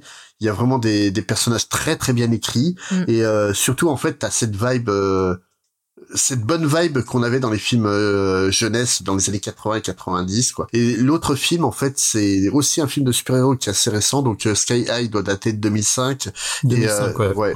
Et euh, donc l'autre c'est Underdog, chien volant non identifié. C'est c'est le, Ah, ça, deuxième référence du truc Et euh, sur Google. Ouais. Et euh, en fait, euh, ce film-là, c'est euh, donc l'adaptation d'un cartoon ultra culte au aux États-Unis, qui chez nous est quasiment inconnu. Donc euh, Underdog, c'était un- une parodie canine euh, de Superman, Mm. où euh, donc un, un cireur de, chau- de chaussures, euh, donc euh, Boy, euh, Boy Shoeshine, euh, qui était un chien, devenait un super-héros pour sauver le monde. Et là, en fait, le truc, c'est qu'ils ont essayé d'adapter ça à un monde un peu...